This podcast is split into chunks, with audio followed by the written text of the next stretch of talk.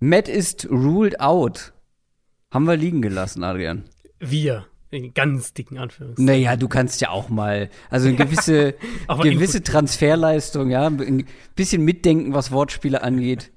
Nach, nach vier Jahren Podcast oder was das sind, äh, jetzt sind. Ja, ja, das ist fair. Ja, das ist wenn ich da mal, wenn ich mal penne. Ja, wir haben auch, wir haben auch einige Nachrichten gekriegt, habe ich gesehen. Und, und Kommentare ja, auch. Äh, zu Recht, absolut zu Recht. Der lag auf der Straße. Aber wir haben drüber gesprochen, über Matt Rule und sein Ausscheiden bei den Carolina Panthers. Der Mann wurde entlassen nach nur fünf Spieltagen. Ähm, ja, und wenn ihr unsere Downset Short Folge noch nicht gehört habt, solltet ihr das auf jeden Fall nachtun, denn worüber sprechen wir da auch noch, Adrian?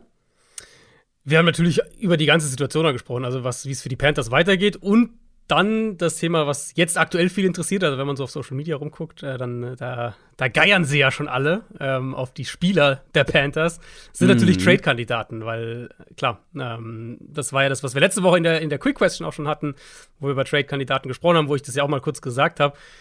Trade-Kandidaten schön und gut, aber du brauchst natürlich auch ein Team, was überhaupt ein Seller ist, also was, was ein Team des Spieler abgeben möchte. Ähm, und wenn der Headcoach schon entlassen wird, wenn das alles auf einen Rebuild zusteuert, ist die Wahrscheinlichkeit natürlich höher, dass so ein Team dann auch äh, tatsächlich Spieler abgibt. Stimmt, so ein Christian McCaffrey bei den Rams würde sich gut machen. Da hast du vollkommen recht. Hört da auf jeden Fall mal rein. Gibt's überall, wo es Podcast gibt ähm, oder vor allem auf der Plattform, auf der ihr gerade diese Folge hört.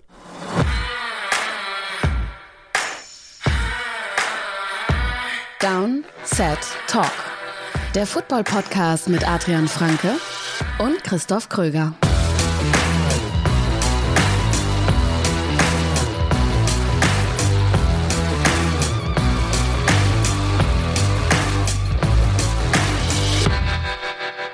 Das ist Folge Nummer 230 von Downset Talk. Das ist der offizielle NFL-Podcast von The Zone Box mit mir, Christoph Kröger und Adrian Franke.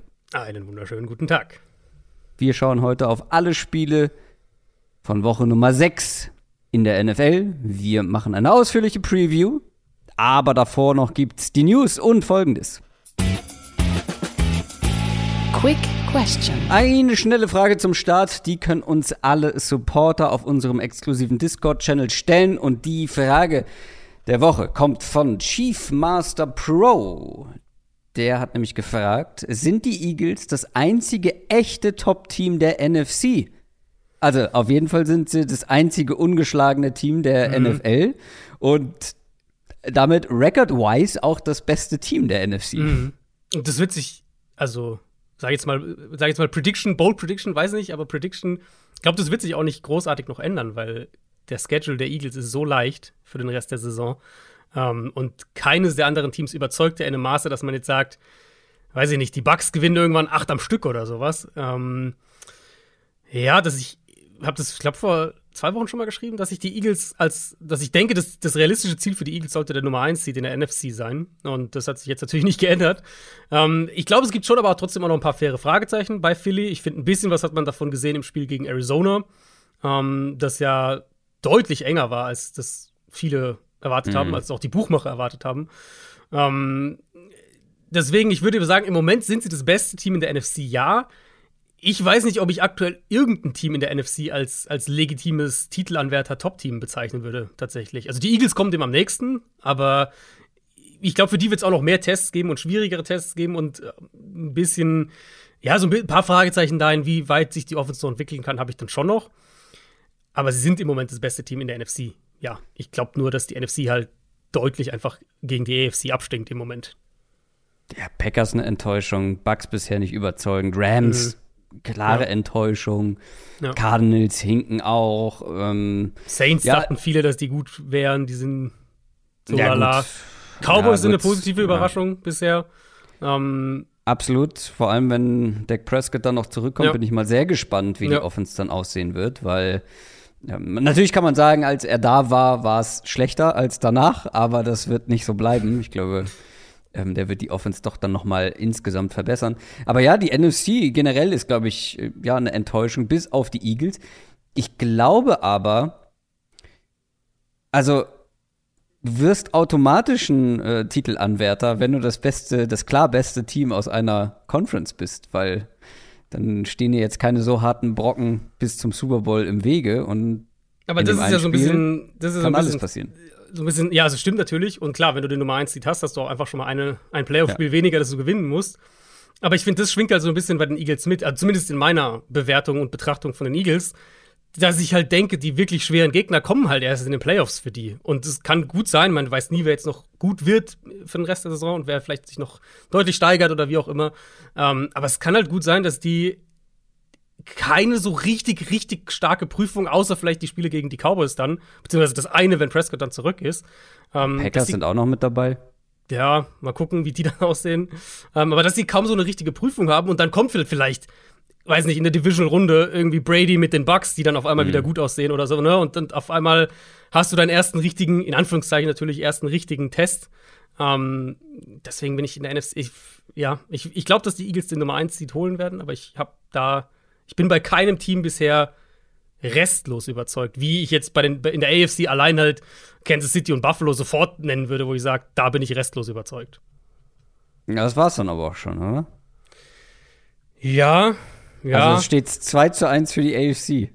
Nee, 2 zu 0. Dann 2 zu 0 letztendlich, oder? Ah, okay. Und, ja, ja, doch schon. Wenn ihr auch eine Quick Question stellen wollt, dann supportet uns gerne. Und zwar bei Patreon. Alle Infos dazu findet ihr unter www.downsettalk.de.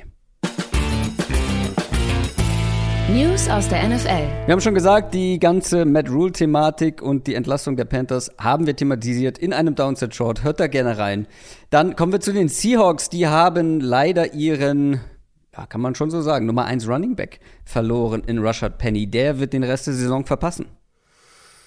Ja, Nummer eins, also kann man glaube ich deutlich sagen, äh, Nummer eins Running Back, ein Wadenbeinbruch, wurde auch schon erfolgreich operiert, hat jetzt ungefähr vier Monate vor sich, bis der wieder komplett hergestellt ist, wieder fit ist, dementsprechend natürlich ähm, das Saison aus. Und also Penny hatte ja diesen Stretch letztes Jahr, ich weiß nicht, die letzten vier, fünf Spiele mhm. oder was das war, wo er ultra dominant auf einmal war, so ein bisschen aus dem Nichts auch. Ähm, und ich würde sagen, also gerade was so die Big Play Runs angeht, hat er daran ja echt auch angeknüpft dieses Jahr. Ich habe mal die Statistiken so ein bisschen angeschaut. 6,1 Yards pro Run. Unter allen Running Backs mit mindestens 50 Runs hat nur Aaron Jones noch mehr. Über 4,2 Yards nach Kontakt pro, pro Run, da war er auch auf Platz 2. Sechs Runs schon über 15 plus Yards, also eben diese Big Play Runs. Da gibt es auch nur drei mit Jeff Wilson, äh, Saquon Barkley und Nick Chubb, die da noch drüber stehen. Und das ist halt natürlich schon ein wichtiger Teil in Seattles Offense. Diese Big Plays, die sie am Boden auch kreieren können. Ähm, ja, jetzt muss halt Kenneth Walker das machen. Der kann das auch, hat er ja gegen die Saints auch direkt einen langen Touchdown-Run. Aber Penny war schon ein sehr, sehr guter und, und also sehr, sehr guter Runner generell für diese Offense. Und ich glaube auch einer, der sehr gut einfach reingepasst hat in das, was Seattle machen will. Ich mache mir da relativ wenig Sorgen, weil ich glaube, dass Kenneth Walker der bessere Runner sein kann. Und der war zu Beginn der Saison verletzt, beziehungsweise noch angeschlagen. Gib dem mal ein paar Wochen. Und dann bin ich gespannt, äh, wie Kenneth Walker sich macht. Ich bin da relativ ähm, optimistisch, dass man da kein großes Downgrade haben wird. Dann sind wir bei den Denver Broncos. Auch hier gibt es Verletzungen zu vermelden und zwar gleich doppelt. Ja, ähm, bei den Broncos muss man sich echt so, wir haben bei den Broncos ja mehr als genug Fragen. Ähm, ja. Aber so neben der ganzen Russell Wilson-Situation und Nathaniel Hackett-Situation, ja, muss man schon so ein bisschen über die Personal Situation, glaube ich, sprechen. Ähm, Javante Williams natürlich schon raus, hatten wir ja eh schon. Dann Tim Patrick schon vor der Saison verloren. Mhm. Und jetzt haben sie offensiv Garrett Bowles, ihren Left Tackle, verloren. Der hat sich das Bein gebrochen gegen die Colts, wird dementsprechend natürlich den Rest der Saison verpassen. Das ist ihr bester Offensive Lineman. Sprich, die Protection wird jetzt auch nicht besser werden für Wilson. Und, und auf der defensiven Seite haben sie Ronald Darby verloren, einen ihren Starting Cornerbacks mit einem Kreuzbandriss. Und defensiv fehlt ja auch zum Beispiel Randy Gregory noch für mehrere Wochen.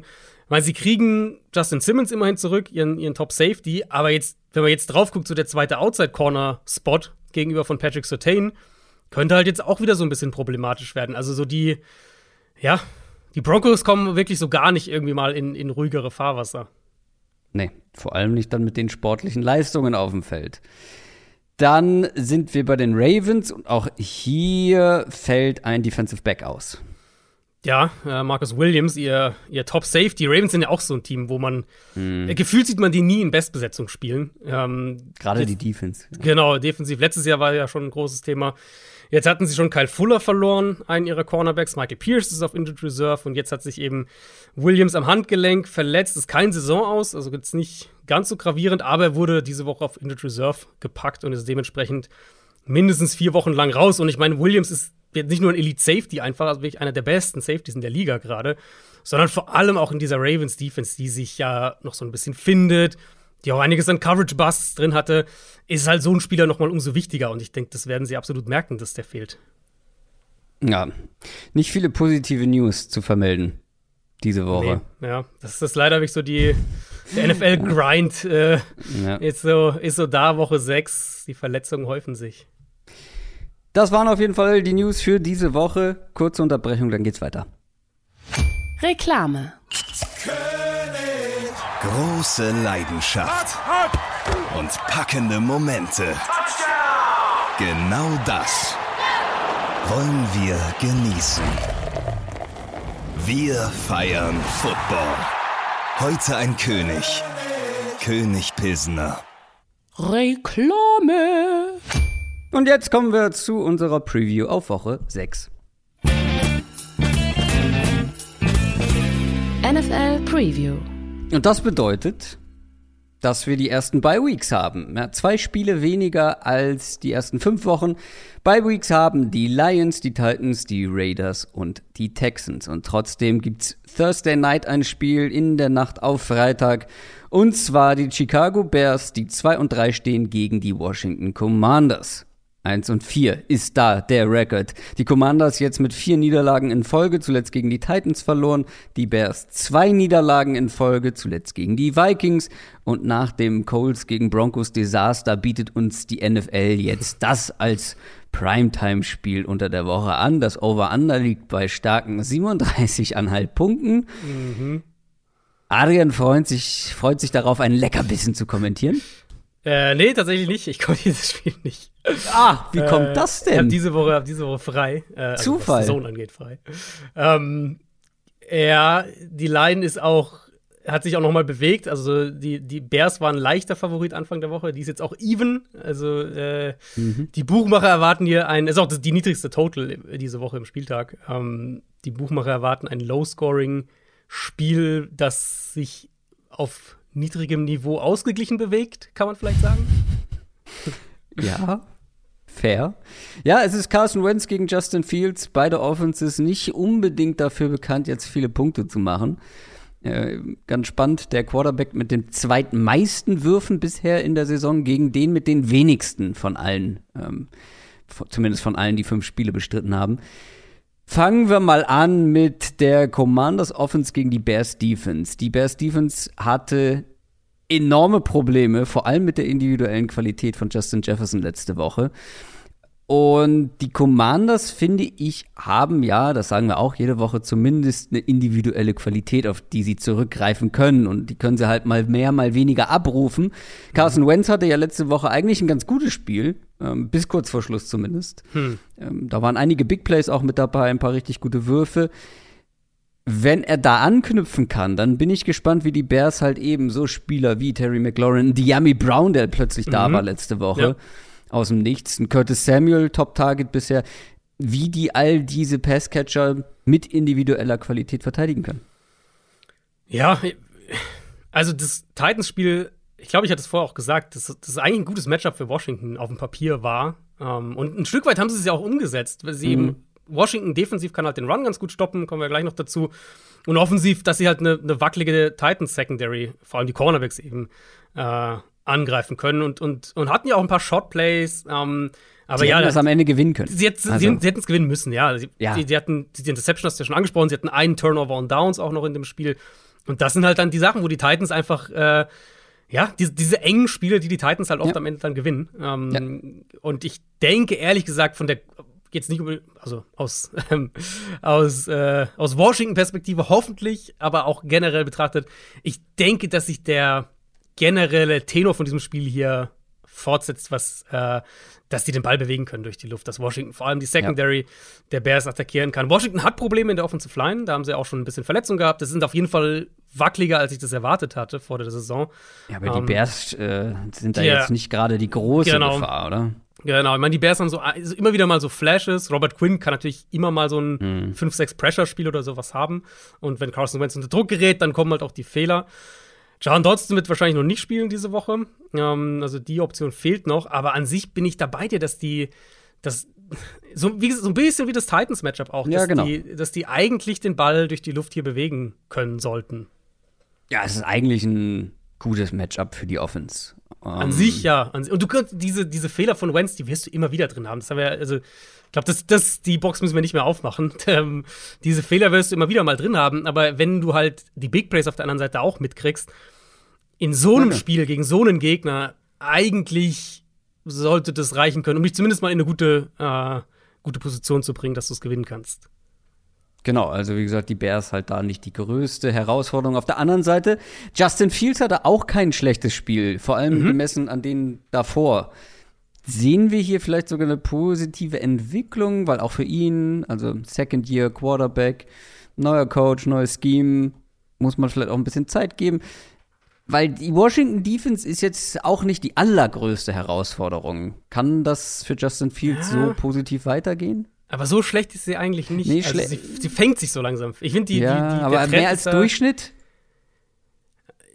Das kommt darauf an, was du willst von der Defense, aber wenn es zum Beispiel darum geht, den Run zu stoppen, was ja so ziemlich das ist, was die Bears am besten machen, da ist es eine Top 5 Defense aktuell. Und da sehe ich sie auch. Da, da die Bears? Klare, die, die Commanders, die, die, die Commanders Defense, genau. Also ja. Wenn du äh, überlegst, wo willst du die Bears offensiv stoppen, ist es ja das Run-Game. Das ist das, was sie mit Abstand am besten machen. Ach so, das meinst du, ähm, ja. Mhm. Genau, und, und Washington, da ist die klare Qualität von dieser Defense, dass sie den Run gut stoppen, Gegner in zweiter und lang, dritter und lang bringen können. Mhm. Und ähm, ja, dann ist halt die Bears Offense jetzt nicht die Offense, die regelmäßig diese Art Down in First Down verwandelt. Ich würde aber das nochmal deutlicher sagen, was du eben schon, schon so ein bisschen gesagt hast. Das war das beste Spiel dieser Bears Offense bisher in dieser Saison gegen Minnesota. Und es ja. war das also für mich mit Abstand beste Spiel von Justin Fields dieses Jahr. Das war noch nicht perfekt, ja, natürlich nicht. Ja, ja die, die Messlatte war jetzt nicht so mega hoch.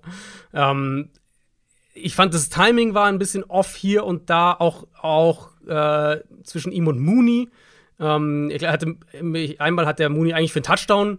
Das war so Mitte erstes Viertel irgendwann. Das hat, äh, ja, war so ein bisschen so ein bisschen das Timing in dem Fall off. Ähm, und so ein paar kleinere Sachen einfach generell in der Offense. Ein paar Drops, ein paar Strafen. Ne, also alles so ein bisschen hot und cold. Fields hat da auch immer noch diese Plays, wo du das Gefühl hast, der, der friert kurz ein in der Pocket. So zwei Sekunden oder, oder eine, hm. anderthalb Sekunden ist er auf einmal so Controller disconnected mäßig und, und dann auf einmal geht's weiter. ähm, ja. Aber sie hatten halt mal die Big Plays. Sie hatten die Big Plays durch die Luft per Design, nicht irgendwie Scramble, Drill und irgendwas Verrücktes. Und das, obwohl das Run-Game nicht da war ähm, in dem Spiel. Also er ist in dem Ball ja ausnahmsweise mal wirklich nicht so gut gelaufen und, und trotzdem hatten sie ähm, äh, hatten sie die Big Plays durch die Luft, also nicht so gut für ihre Verhältnisse gemessen an dem, was wir teilweise schon hatten. Fields hat auch ein paar Strikes. Ich fand, der hat das, das Feld schneller gelesen als in, in einigen anderen Spielen oder eigentlich in allen Spielen bisher. Und dann, wenn du das halt kriegst, so ein bisschen als Baseline aktuell und dann halt so diese ein, zwei Scrambles in kritischen Momenten, wo er mal was am Boden, Plays am Boden macht, wenn du die dann so on top bekommst, können die halt auch mal 25 Punkte oder sowas machen. Ähm, ich glaube halt, dass sie sich hier schwer tun werden, einfach weil Washington die Line of Scrimmage schon gut kontrollieren sollte. Und dann kommst du eben auf das zurück, was ich gerade gesagt hatte, wenn dann die Bears dauernd in zweiter und acht und dritter und sechs sind. Ja, da habe ich dann schon noch jetzt nicht so viel Vertrauen, dass die, dass die dann direkt das Ruder so rumreißen. Aber es war ein Schritt in die richtige Richtung. Das, das würde ich schon klar betonen.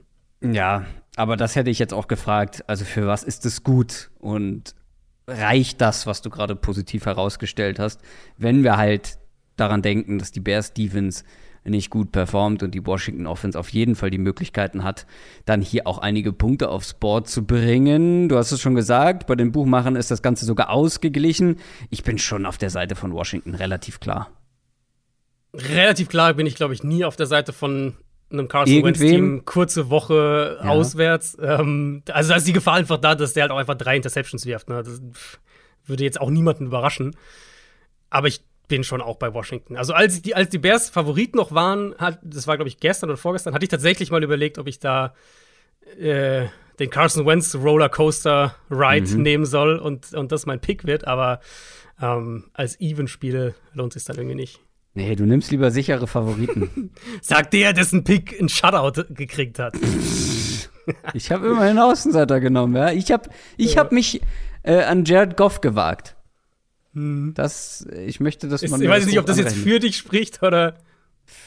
Ah, da versucht er sich mit seinem Favoritenpick rauszureden, der nichts geworden ist. Ja, naja, gehen wir mal vorher in den Sonntag, bevor wir zu unseren Picks für diese Woche kommen. Wir gehen in den Sonntag, 19 Uhr gibt's die erste Partie auf unserem Programm. Die Atlanta Falcons 2 und 3 gegen die 3 und 2 San Francisco 49ers. Die 49ers haben souverän gegen die Panthers gewonnen. Die Falcons, ja, unglücklich gegen die Bucks verloren. Die 49ers ich glaube, ich wiederhole mich jetzt seit ein paar Wochen, aber die 49ers sind einfach die beste Version von sich selbst, die sie sein können. Mhm. Ähm, die Defense spielt richtig gut in der Offense, kann man gut laufen, sie machen genug durch die Luft und jetzt trifft man auf eine Falcons Defense. Also, man könnte ja, wenn man das, wenn man das Ergebnis gegen die Bucks sieht, könnte man sagen, okay, sie haben das Spiel lange eng gehalten. Aber so richtig gestoppt bekommen haben sie die Bugs ja auch nicht. Über 400 Yards insgesamt zugelassen. Ähm, die Bugs fand ich standen sich da manchmal auch selber im Weg. Mhm.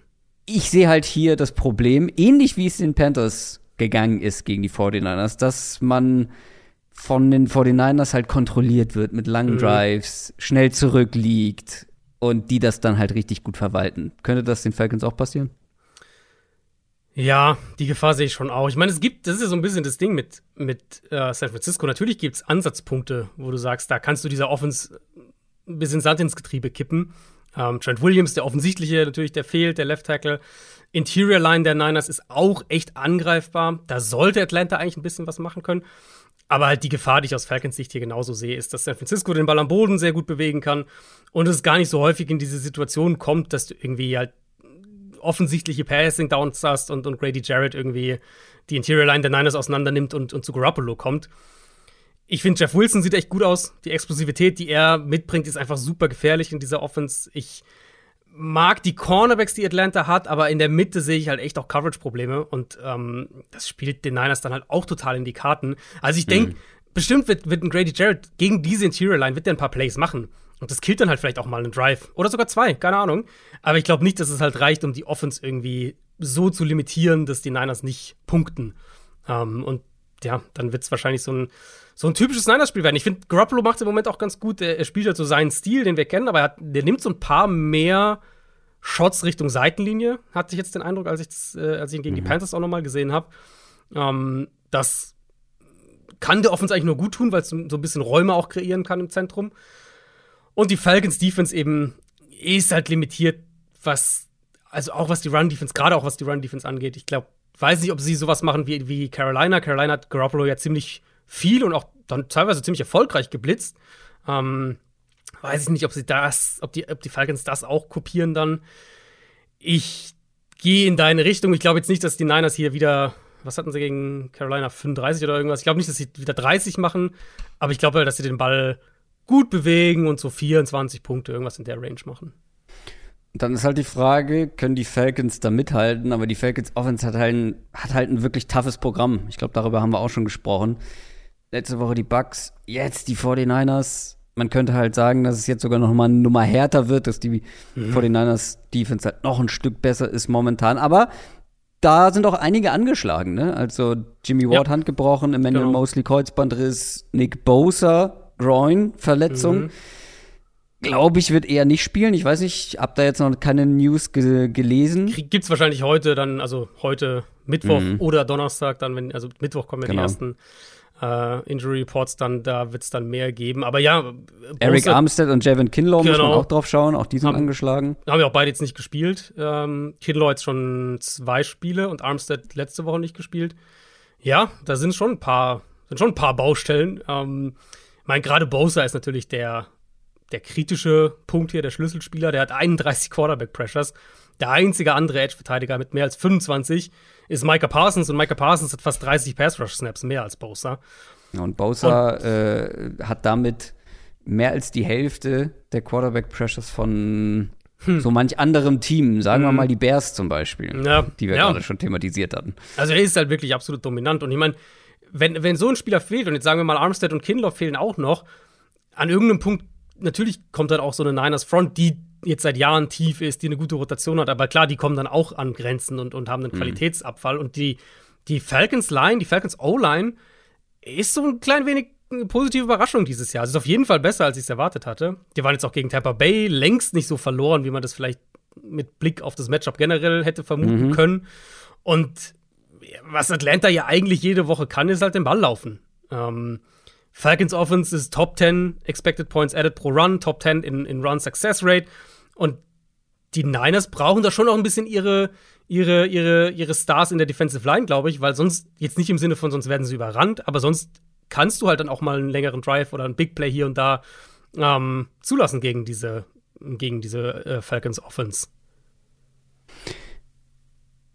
Ja, das ist halt auch dann hier die Frage, was ist das wert letztendlich? Wenn man die 49ers Offense nur bedingt stoppen kann, kann man genug mhm. Punkte machen, um, um selber am Ende vielleicht die Nase vorn zu haben. Also, die 49ers sind bei den Buchmachern mit fünfeinhalb Punkten relativ klarer Favor mhm. Favorit. Ich glaube aber, gerade wenn da in der Defense von den 49ers einige ausfallen, dass A, die Falcons nicht chancenlos sind zu Hause und ich würde jetzt hier nicht das Over nehmen bei fünfeinhalb Punkten, sondern ich könnte mir auch vorstellen, dass es ein bisschen enger wird.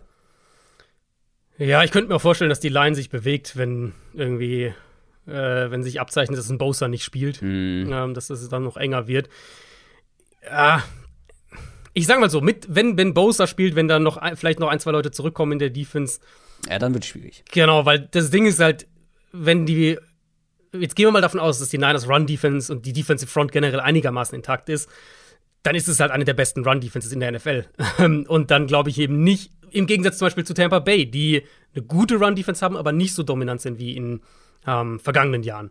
Und wenn Atlanta in eine Situation kommt, wo sie den Ball werfen müssen, dann sind sie halt noch viel, viel limitierter als zum Beispiel San Francisco auf der anderen Seite, wenn die hm. in Situationen kommen, wo sie den Ball werfen müssen. Deswegen ja, selbst da das Matchup, also gerade so die Mitte des Feldes, wo Mariota noch am ehesten den Ball durch die Luft bewegen kann, das ist halt der Bereich mit den Linebackern, mit den Safeties, wo es gegen die Niners super schwer ist, ähm, durch die Luft den Ball zu bewegen. Deswegen, äh, ich, ich glaube, das wird so ein langweiliger Niners-Sieg, ohne dass es jetzt super deutlich ist. Vielleicht, vielleicht kann man es so sagen. Hm. Befürchte ich auch. Ich bin gespannt, wenn ob Kyle Pitts vielleicht mal ein, ein gutes Spiel hat. Ähm, aber auch das wird schwer. Das wäre ein kurioses Defense. Spiel dafür, ja. Gerade jetzt gegen diese ja. Defense, die, ja, ja. Äh, ja ich glaube, wir haben letzte Woche schon mal gesagt, in meinen Augen den besten Linebacker der Liga hat. Ähm, gute Safeties hat, gutes Safety-Play auch hat und halt auch strukturell jetzt wenig einfach zulässt. Dann machen wir lieber weiter mit den Cleveland Browns. Die stehen 2 und 3 und spielen gegen die New England Patriots, die auch bei 2 und 3 stehen. Die Patriots haben die Lions zu 0 geschlagen. Ja, so viel dazu, zu meinem Pick. Es war nichts mit den Lions. Die Browns haben knapp gegen die Chargers verloren. Ja, da muss man aber auch mal Respekt zollen bei den Patriots. Also generell, mhm.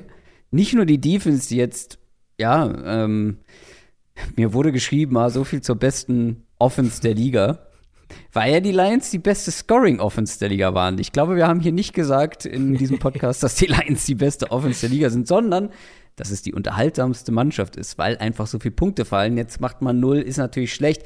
Umso stärker muss man das, glaube ich, oder umso höher muss man das, glaube ich, den Patriots anrechnen. Aber es sieht auf beiden Seiten des Balls besser aus, als ich das erwartet habe, mhm. beziehungsweise besser, als es zu Beginn der Saison aussah. Vor allem, wenn man bedenkt, dass man da mit dem dritten Quarterback am Werk ist, mit Bailey Zappi, der ein ja, cooles Spiel gemacht hat. Nicht aufregend, aber für einen, was ist er? Siebte Runden-Pick, fünf Runden-Pick? Nee, nee. Vierte? Vierte? Vierte, glaube ich. Vier, siebte, siebte war Quatsch. Ich habe hab versucht, das noch schnell in eine fünfte zu korrigieren. Ich glaube, ähm, meine vierte. Vierte, vierte sogar. Sein, ja. Ach, guck an. Äh, vierte Runden-Pick trotzdem. Ähm, aber man muss halt auch dazu sagen, es waren halt auch die Lions, gerade wenn wir auf die Offense der Patriots mhm. schauen. Es war die Lions Defense. Jetzt Seppi mal ausgeklammert, ähm, weil ich bin gespannt, aber von dem könnte auch wieder eine unauffällige, aber gute Performance ja. reichen hier gegen die Browns. Ja. Denn die Patriots laufen gut und sie treffen auf wahrscheinlich die schlechteste Run-Defense der Liga. Das hat man jetzt auch gegen die Chargers Ja. wieder gesehen. Ähm, was schätzt du, Patriots Rushing Yards over under 200? Ich glaube, ich würde es overnehmen, tatsächlich. Oh, so Also die. Patriots, Patriots haben die sechs beste Rushing Offense nach Success Rate. Nur Cleveland selbst, also die Browns Offense, kreiert mehr EPA pro, pro Run Play. Ähm, Ramondre Das ist schon Stevenson. absurd übrigens. Es ist schon Ja. absurd, dass so eine gute Run-Offense, die im Training immer wieder auf diese Defense trifft, beziehungsweise diese Defense auf eine Run-Offense, so eine gute Run-Offense trifft, trotzdem so schlecht ist. Ja, gibt's. Die müssen auch wissen, wie man das denken. verteidigt. Ähm, Ramondre Naja. Stevenson sieht halt echt gut aus, was mich immer noch nach wie vor, wenn ich ihn so dann irgendwie sehe und auch in, in, in Rankings und Statistiken und so sehe, wundert es mich immer noch so ein bisschen, weil ich ihn einfach bei seiner Draft-Evolution, da habe ich das nicht so kommen sehen. Na, null. Ähm, der sah, nee. Ich hatte, ich weiß nicht, ich glaube, ich war höher bei ihm als du, aber trotzdem sehr Ja. niedrig. Ja, also wie, wie ich, hab ich nicht erwartet. Ähm, Aber unter allen Running Backs, auch hier wieder, mindestens 50 Runs, führt der einfach die Liga in Yards nach Kontakt pro Run an. Der ist auf Ja, Platz das- 9 ja. in Missed Tackles Forced und Platz 6 in Big Play Runs. Also ich habe jetzt mal hier die, die 10 plus Yards äh, als, als Benchmark genommen. Und jetzt spielen sie halt gegen diese horrend schlechte Browns Run Defense, die jetzt eben auch gegen die Chargers wieder furchtbar aussah. Die Interior Defensive Line für die Browns ist einfach ein absolutes Desaster. Ähm, deswegen habe ich jetzt den, wir haben den, den Trade haben wir jetzt noch gar nicht angesprochen, den haben wir für Dion Jones dieses Jahr, äh, die, diese Woche getradet. Der ist noch verletzt, Stimmt, der, der stimmt, ähm, ja. Kommt dann jetzt wieder von In- Injured Reserve. Habe ich auch nicht so ganz verstanden, weil in meinen Augen brauchen die, die Browns brauchen nicht noch irgendwie einen rangy Linebacker. Die bräuchten irgendwie so einen, so einen Dame Kong Su oder sowas, den sie dann noch in die Mitte wenigstens reinpacken können. Irgendwie einen, einen, einen Veteran Guy, der zumindest ein bisschen was hilft gegen den Run. Wenn Austin Eckler, und ich meine, ich bin wahrscheinlich der größte Austin Eckler-Fan oder einer der größten Austin Eckler-Fans in den letzten vier Jahren gewesen. Aber wenn der für 10,8 Yards pro Run läuft für, gegen dich und 5,1 nach Kontakt pro Run, da läuft dann einfach echt viel schief. Und die Patriots werden genau das attackieren, egal wer Quarterback spielt. Die Patriots laufen den Ball im Schnitt 30 Mal pro Spiel. Ähm, die werden sich dann nicht irgendwie aus ihrem Konzept bringen lassen. Und bis die Browns defensiv mal irgendwas in der Run-Defense zeigen, ja, erwarte ich auch nicht, dass sich das jetzt großartig anders, äh, dass sie da irgendwie was, was, dass sie den Patriots einen anderen Gameplan irgendwie aufzwingen können. Äh, und dann haben sie, ich finde, die Patriots haben auch wirklich diese Komplementärstücke, nenne ich es jetzt mal, im Passspiel, ähm, also komplementär im Sinne von zum Run-Game, die machen gute Arbeit. Jacoby Myers sieht gut aus, Tyquan Thornton ist jetzt zurück, also kriegen sie auch dieses Speed-Element noch ein bisschen mehr rein. Ähm, Zappi spielt wie Mac Jones letztes Jahr, so ein bisschen, Er sieht ich. auch aus wie Mac Jones. Sieht ein bisschen aus wie Mac Jones. Ähm, also, ja. Würde es dich wundern, wenn die Patriots hier wieder so Richtung 30 Punkte gehen? Also mich überhaupt nicht. In Richtung 30 Punkte nicht. Ob sie jetzt drüber gehen, mal schauen. Also ich denke, sie werden zwischen 25 und 30 ungefähr gehen in dem Spiel. Mhm. Ich habe gerade noch mal bei Ramondre Stevenson in meinen, in meinen Notizen geschaut. Man muss, man muss vielleicht mal ein bisschen mehr seinen, seinen eigenen Aussagen vertrauen, weil ich habe zum Beispiel geschrieben, herausragende Vision. Nicht Ja, also ausgeschlossen, dass er über Jahre ein solider Backup-Back wird. Die Vision. Mein- der Backup. Ja, das ist also das Vision, Problem find, halt. die, das war ja auch so, okay, ja, der passt in diese Zone-Blocking-Offenses, das hat er ja auch dann in, in, im College gemacht und das, das sieht gut aus und da kann er äh, ne, eben mit guter Vision punkten. Aber was ich halt gar nicht so von ihm erwartet hatte, war halt dieses, diese, diese, diese Power und diese Explosivität er- durch Kontakt. Weil er überhaupt nicht athletisch aussah Genau. im College und dann Genau. auch noch schlecht getestet hat, glaube ich, wenn ich Ja. mich richtig erinnere. Ja, weil dieser Big Back, beides zusammen. Ja. genau, weil dieser Big Back, der aber spielt wie ein Smallback, aber halt nicht die Genau. Agilität von einem Smallback hat so. Und das, ja, überrascht Für mich seine- immer noch, dass er so gut jetzt Für ist. seine Maße auffallend smooth. Genau, ja, für seine Steht Maße. hier. Aber er ist halt, Ja. ne, also Ist halt ein Klotz. ein paar Gramm schwerer als ein Austin Eckler zum Beispiel. Ja, ähm, der scheint an seiner Athletik gefeilt zu haben, anders kann ich es mir nicht erklären, weil alles andere hatte er eigentlich, aber Mhm. eben nicht diese Power und nicht, vor allem auch nicht den Speed. Aber den Speed Genau, ja. äh, hat er jetzt auch nicht so, ist jetzt nicht der schnellste Back der Liga, aber egal. Machen wir weiter. Ähm, ja, also die Patriots Offense sind wir uns einig, wird wird punkten, wird den Ball bewegen können, vor allem am Boden. Mhm. Auf der anderen Seite, die Browns wollen, können auch laufen, aber ich würde mal noch, ähm, ja, noch mal einen Blick aufs Passing-Game wagen, weil auch hier sind die Patriots stärker, als ich gedacht hätte, gegen den Pass. Und Jacoby Brissett letztes, letzte Woche dann, ja, mit einer teuren Interception. Ansonsten, weiß nicht, ob es dir aufgefallen ist, wie ein Uhrwerk in Sachen, in Ja. Sachen Zahlen.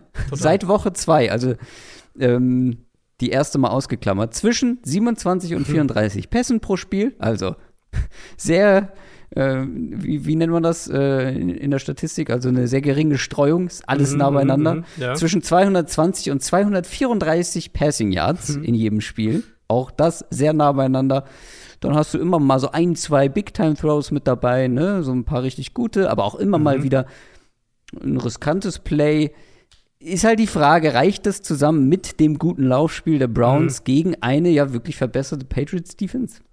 Ich meine, diese Offenses sind sich ja eigentlich relativ ähnlich. Das sind halt Run-First-Offenses, die zumindest für den Moment äh, klar, klare Game Manager, komplementär Quarterbacks haben. Mhm. Ähm, Brissett macht seine Rolle, also spielt seine Rolle da sehr, sehr gut. Äh, deswegen würde ich auch sagen, wenn wir jetzt nur die Offenses nebeneinander stellen, nehme ich die Browns Offense über die Patriots Offense, auch weil die die bessere O-Line haben und den besseren Back haben und so weiter. Aber natürlich würde ich auch die Patriots Defense aktuell über die, über die Browns Defense nehmen, insgesamt betrachtet, so wie sie spielen im Moment, nicht vom Talent her. Da sollte Cleveland eigentlich klar besser sein, sind sie halt nicht. Ähm, ja, ich, ehrlich gesagt, erwarte ich so ein bisschen ein Spiel wie das gegen die Chargers, weil die Chargers Run Defense sah auch ziemlich mies aus in dem Spiel gegen Cleveland. Mhm. Und ähm, Patriots, Patriots Defense generell ist auf jeden Fall aufgewacht, gerade was die Pass Defense angeht. Packers mhm. Spiel war da in Ordnung. Lions jetzt natürlich der Shutout. Aber Run Defense war ja trotzdem in beiden Spielen nicht gut. Also gegen die Packers waren sie da echt nicht, was ist nicht gut, da waren sie schlecht. Gegen die Lions haben sie auch einiges zugelassen. Gegen Detroit war es halt so, im Prinzip immer, wenn Goff was machen musste, dann ging es halt schief oder dann hat es halt nicht geklappt. Ähm, und die Browns Offense ist ja so ein bisschen die Lions Offense mit einem höheren Schwierigkeitsgrad, wenn man so will. Also die laufen den Ball noch mal besser, noch mal konstanter. Nick Chubb, der klar beste Runner in der NFL. Und das ist schematisch auch sehr, sehr rund und schlüssig alles. Und Brissett spielt eine, spielt eine gute Saison, wie gesagt. Deswegen, ähm, ja, also ich glaube, dass die Patriots die Browns im, im Passspiel sogar einigermaßen limitieren können. Ähm, Matt Judon war jetzt mal stärker. Jack Jones, eine richtige positive Überraschung als Rookie Corner. Aber halt so, wie die Run-Defense hier im Moment aussieht, in diesem Matchup, eben, wie gesagt, ich glaube, dass das ein ähnliches Spiel wird wie, wie Browns Chargers, wo halt beide Teams niemanden am Boden stoppen und dann geht's halt munter in, in langen Drives hin und her. Ja, also du erwartest viele Punkte?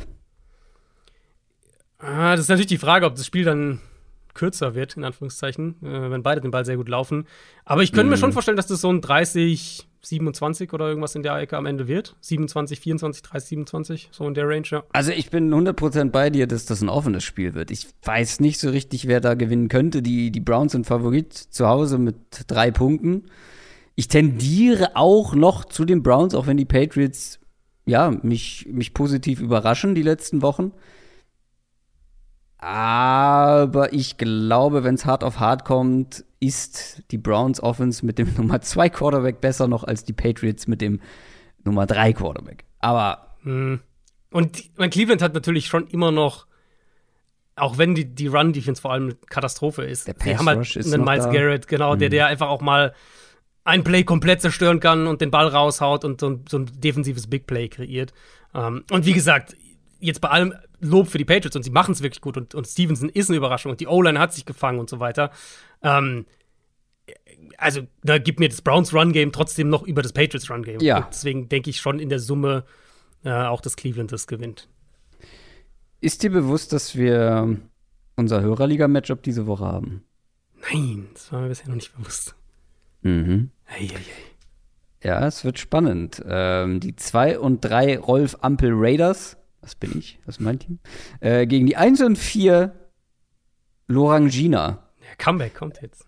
Das Comeback, ja, du hast deinen ersten Sieg feiern können. Hast du auch gesehen, dass ich, ähm, es gab zwei Trades heute schon in unserer Hörerliga, deswegen komme ich gerade drauf. Gerade eben gab es einen Blockbuster. Ähm, und ich habe äh, für Ezekiel Elliott getradet, hast du das gesehen? Ui. Ich, Ui. der größte Ezekiel Elliott-Dauder. ja, aber der ist günstig gerade gewesen. Und ich habe Michael Pittman dafür abgegeben, unter anderem. Boah, das Deswegen. Wenn man dir das vor der Saison gesagt hätte. Ja, das hätte ich nicht geglaubt, aber so schnell kann das gehen. Matt Ryan sei Dank. Ja, äh, da bin ich gespannt, wie es ausgeht. Ja, ich habe gewonnen und letzte Woche, obwohl ich gegen Travis Kelsey gespielt habe. Ja, der wurde gerade getradet. Ja. Deswegen wahrscheinlich. Strafe. Zu Recht. Äh, Travis Kelsey und Deontay Johnson gegen Zach Ertz und Jammer Chase. Ja, da mag ich die Kelsey-Seite, glaube ich, mehr. Also der, der Kelsey kriegt. Na, Jamar Chase ist gerade auch einer, den man, den man gut holen kann, weil der bislang auch noch nicht so überzeugen konnte. Wird der denn überzeugen später, ist da die Frage. Ich glaube schon. Ich glaube, er wird besser. Wir gehen zum nächsten Spiel. Die Green Bay Packers stehen 3 und 2, genauso wie die New York Jets. Ja, die Packers und die Jets haben nach fünf Wochen den gleichen Rekord. Hm. Ich glaube, das haben auch nicht die meisten erwartet. Mhm. Aber ganz unterschiedliche Vorzeichen. Und auch das anders, als man erwartet habe. Denn die Jets haben gerade überraschend und überraschend deutlich gegen die Dolphins gewonnen und die Packers haben gegen die Giants in London verloren. Ähm, die Packers, obwohl sie ja eigentlich ganz klarer Favorit waren, haben hier verloren. Ähm, das muss man nochmal unterstreichen. Es war ähm, tatsächlich, also nur um das mal komplett zu machen, das war die, die deutlichste, der, der größte Upset dieser Saison bisher, was äh, Buchmacherquoten angeht. Also die Packers haben, glaube ich, als neun, achteinhalb oder neun Punkte Favorit am Ende waren sie vor dem Spiel. Mhm. Und das war die deutlichste äh, Überraschung nach Buchmacherquoten bisher dieses Jahr. Also muss man auch mal treffen. Das muss man auch mal treffen, nur das hast du leider nicht äh, so ja. vorhergesagt. Deswegen stehst du weiterhin leider bei null Punkten. Aber ich möchte erst über die Jets sprechen. Ähm, die Jets, ja, es waren die Dolphins mit dem Nummer 3 Quarterback mit Skylar Thompson. Ja, es war eine Defense, wo einige Leute gefehlt haben. Gerade Nummer 1 und Nummer 2 Cornerback. Aber trotzdem die Jets Offense jetzt mit zwei respektablen Vorstellungen in Folge. Mhm. Hat man da auch eine Chance, die Packers zu ärgern? Die Packers Defense? Ähm wird halt ein komplett anderes Spiel. Also ich würde schon sagen, Zach Wilson so vorsichtige Fortschritte, so ein bisschen das, was wir bei Justin Fields auch gesagt haben, also so, so, kleine Fortschritte. Ähm, was halt echt noch fehlt, ist irgendwas über die Mitte des Feldes. Und das macht die Offense auch so ein bisschen eindimensional. Die Dolphins haben ihn halt, was mal zu erwarten war, auch haben ihn halt super viel geblitzt und, und damit hat er auch ein bisschen Probleme. Ähm, mhm. Aber ich meine, so enttäuschend die Packers Defense insgesamt ist, und das ist sie, das liegt ja nicht in erster Linie an der Pass-Defense. Da war jetzt das Giants-Spiel, fand ich jetzt wirklich, ab, abgesehen vom Vikings-Spiel in Woche 1, war das jetzt so das erste Mal, wo ich die Pass-Defense nicht gut fand oder wo sie zu viele leichte Sachen zugelassen haben. Ähm, aber ansonsten, dieses Jahr haben sie da eigentlich den Pass gut verteidigt und ich mhm. denke, sie werden Wilson gut unter Druck setzen können. In dieser, dieser Jets O-Line, die ja auch Woche für Woche umgebaut wird, jetzt werden sie so langsam ein bisschen gesünder, äh, kriegen so langsam mal Leute zurück. Aber die Frage ist ja letztlich hier, können die Jets, so wie es jetzt mehrere Teams schon machen konnten, gegen Green Bay laufen, wie sie wollen. Ähm, Giants ja auch wieder 125 Rushing Yards, Barclay mhm. 5,4 Yards pro Run. Über das Patriots-Spiel hatten wir schon gesprochen. Patriots-Spiel waren 167 Yards insgesamt bei 5,1 äh, pro Run, hatte New England gegen die Packers vor zwei Wochen. Also das einzige Team, das bisher in dieser Saison gegen die Packers am Boden nichts machen konnte, waren die Bucks. Und die Bucks können einfach überhaupt nicht den Ball gegen irgendwen laufen gerade. Ja, das stimmt. Ähm, Jets, Aber die Jets haben Brees Hall, der genau, richtig gut aussah. Wollte gerade sagen, die Jets mit Brees Hall, der so langsam ins Rollen kommt, der diese Big Plays hinbekommt, sahen gut aus am Boden gegen Miami. Deswegen, wenn wir alle Trends jetzt mal zusammenbauen, die wir jetzt da sehen in diesen beiden Teams, gibt es für mich keinen Grund anzunehmen, warum die Jets den Ball nicht laufen können in dem Spiel. Und dann ist ja letztlich die Frage, wenn bei denen, in den Plays, wo es an Zach Wilson liegt, gegen diese Pass-Defense, kann er dann genug machen, sagen wir es mal so. Dass die Packers Offense auf der anderen Seite Probleme hat und nicht so richtig rund läuft, darüber sprechen wir auch schon seit ein paar Wochen. Jetzt gegen die Giants war sie halt zu schwach, um das Spiel letztendlich zu gewinnen. Mhm. Ähm, war aber auch wohlgemerkt das erste internationale Spiel der Packers. Das ist man so nicht gewohnt gewesen. das, hat sie, das hat sie aus dem Konzept gebracht. Komplett. Vielleicht waren da die, die Zeitpläne noch nicht optimal und man hat mit Jetlags zu kämpfen. Ähm, die Jets Defense hat die letzten zwei Wochen auch eine positive Entwicklung. Ich hätte jetzt echt gesagt eine Transition erwartet. Jetzt muss ich mal reingrätschen, weil du mir gesagt ja, hast, mit Jet. Ich ja. habe noch überlegt, deswegen diese kurze Pause. Aber alleine Jetslags auszusprechen, ja. lag auf der Straße. Ich habe keinen guten Dreh gefunden. Es tut mir leid. Ich möchte mich an dieser Stelle entschuldigen. Ah. Kann das reichen aus Jets Sicht, um ja, nicht nur die Packers Defense, sondern vielleicht auch sogar die Packers Offense vor weitere Probleme zu stellen. Ja, vor Probleme stellen auf jeden Fall. Ich glaube, also alles, was wir jetzt gesehen haben von diesen beiden Teams und was jetzt das spezifische Matchup angeht, äh, vor allem eben Run-Game der Jets gegen die Run-Defense, erstmal auf der anderen Seite des Balls, glaube ich schon, dass es viele Argumente dafür gibt, dass das zumindest ein einigermaßen enges Spiel werden sollte.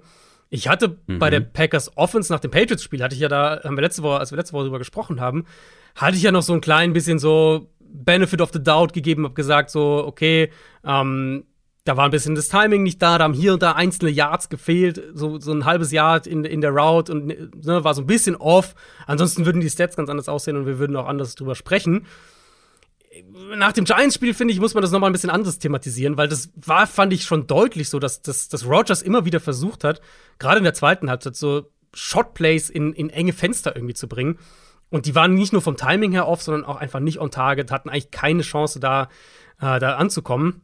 Und dann ist es eben eine Offense, die eigentlich ja wirklich darauf angewiesen ist, im Moment zumindest, den Ball gut zu laufen, konstant, klein, klein, den Ball gut zu verteilen ähm, und, und so halt zum Erfolg zu kommen. Und wenn du dann halt irgendwie einen Down komplett verschwendest, in Anführungszeichen, weil du irgendwie einen 40-Yard-Ball wirfst, der aber keine Chance wirklich hat, äh, complete zu werden, dann ist es für diese Offense teilweise schwer, weil sie eben ähm, plötzlich in Dritter und 18 und, und da, ja, da, da, siehst du dann halt den Mangel an Receiver-Qualität eben doch. Ähm, mhm. Rogers muss wieder geduldiger spielen. Ich finde, das macht er im Moment schlechter als letztes Jahr, wo er das teilweise extrem gut gemacht hat. Und dann würde, sollte diese Offense auch wieder ein bisschen runterlaufen. Ähm, Chad Stephens, ja, da war, hat jetzt ein bisschen Lebenszeichen mal gezeigt, aber du hast gesagt, dritter Quarterback. Äh, Dolphins haben Teron Armstead ja. verloren in dem Spiel. Pass Rush war mal da. Sauce Gardner sieht echt gut aus. Generell die Secondary spielt echt gut ich denke dementsprechend, dass das auch wieder ein Spiel wird, wo Rogers Geduld getestet wird. Und äh, da muss er im Prinzip ähnlich wie das, was er gegen die Giants hätte machen müssen, und ich glaube, dann hätten die Packers es auch gewonnen, dann muss er halt einfach disziplinierter innerhalb der Struktur des Plays spielen und den Ball verteilen und für bei Dritter und Drei das First Down für vier Yards holen und halt nicht versuchen, bei, davor bei 2008, keine Ahnung, einen 40-Yard-Ball zu werfen. Was man halt auch sagen muss, der Run-Defense der Jets traue ich nach wie vor nicht. Ähm, die sah auch gegen Miami nicht gut aus, ob, trotz all der Ausfälle bei den Dolphins. Und ich vermute, dass die Packers da den Ball mindestens am Boden so gut bewegen können wie die Dolphins auf, äh, wie die Jets auf der anderen Seite. Und wenn Rogers dann so ein bisschen wieder äh, sich wieder so ein bisschen fängt, dann sollten die Packers das schon gewinnen. Mir ist äh, auch noch aufgefallen, dass man ja hier sogar noch mit Brees Hall was Gutes hinbekommen hätte mit den Jets Legs. Mhm. Ob die Beine genug tragen werden, um vielleicht hier für eine weitere Überraschung zu sorgen. Die Packers sind nämlich zu Hause mit sieben Punkten favorisiert. Ich glaube, unser Gefühl ist dann ähnliches. Also ich bin gerade sehr, sehr low bei den Packers und mhm. trotzdem würde ich behaupten, also es ist schon noch was anderes, ob du auf der einen Seite dein erstes internationales Spiel hast gegen eine ja, wie auch immer formstarke Mannschaft und auf der anderen Seite jetzt zu Hause gegen ein sehr junges, unerfahrenes Team spielst, was so ein paar positive Trends gezeigt hat. Ja, die Trends von den Jets sind halt für mich noch zu zerbrechlich. Das, mm. das, das glaube ich, ich glaube es noch nicht so richtig. Genau. Ähm, deswegen, ich denke, Green Bay wird das klar gewinnen. Sieben Punkte ist, ist viel, ähm, aber ich denke schon, dass die Packers das einigermaßen ungefährdet gewinnen. Und auch eben, wenn sie dann in die Situation kommen, dass die Jets den Ball werfen müssen, dass die Packers Defense dann da doch mal wieder einen besseren Auftritt hat.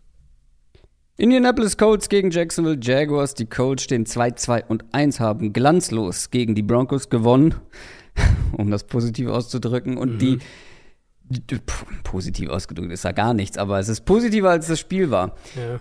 Die Jaguars stehen 2 und 3 und haben glanzlos gegen die Texans verloren. Ja, wir haben's, wir haben's gesagt letzte Folge. Sollten die Jaguars auch hier offensiv Probleme haben, also und mit hier meine ich letzte Woche gegen die Texans, dann war man da vielleicht etwas overhyped. Mhm. Und jetzt muss ich dich leider auf die Bühne stellen sozusagen, auf den Präsentierteller, weil du hast dich quasi ja selber in den Hype-Train ans Steuer gesetzt. Mhm.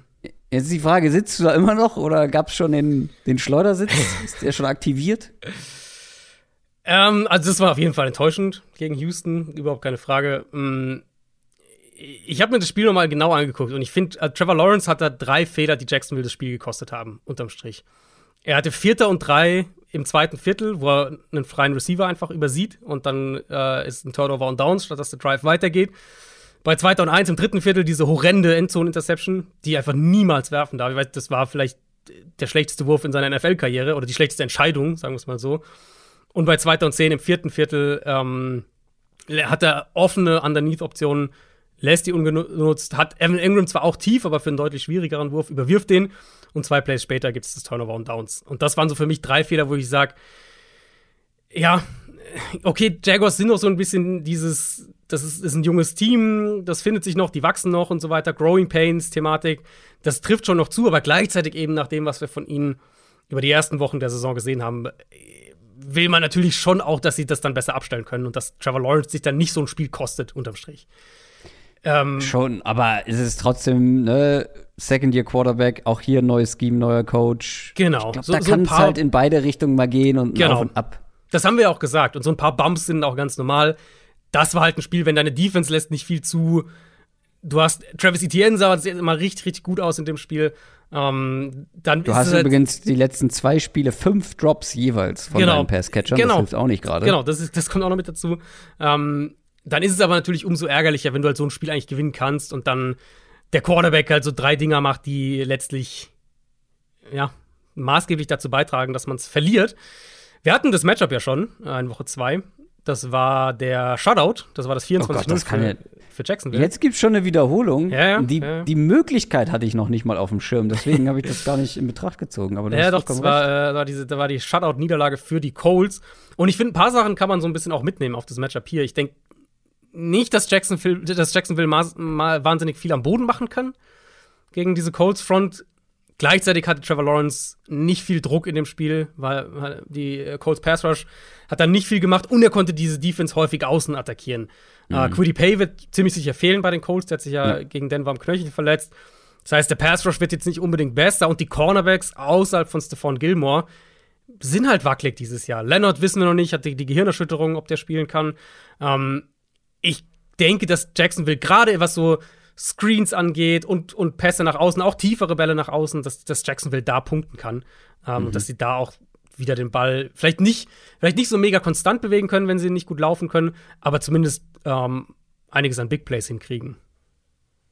Auf der anderen Seite äh, spielt ein Quarterback, wo man eigentlich weniger Auf und Abs erwarten sollte, weil er ist deutlich erfahrener.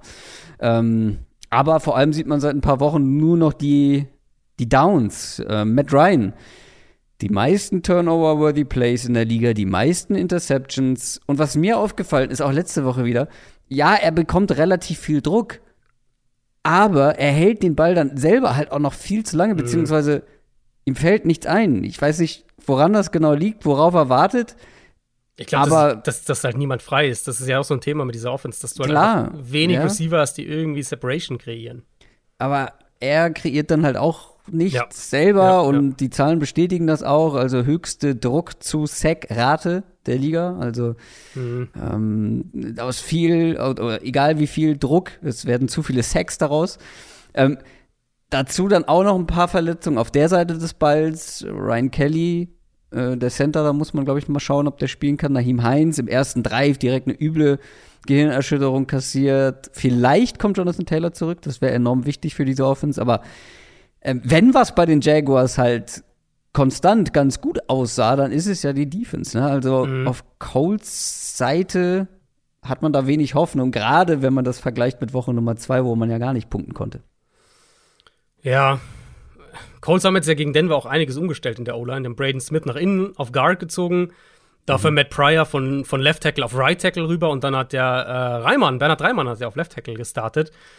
Ich glaube, der hatte ein paar Probleme. Er ne? hat ein paar, hat ein paar Penalties auch kassiert. Und generell, ja. also Pryor ist halt auf beiden Seiten einfach nicht gut. Das hat, also in dem Spiel hat es auch nicht viel gebracht. Matt Ryan stand bei der Hälfte seiner Dropbacks unter Druck gegen Denver. Und das ja. ist halt, wir haben ja schon ein paar Mal so die Faustregeln gesagt.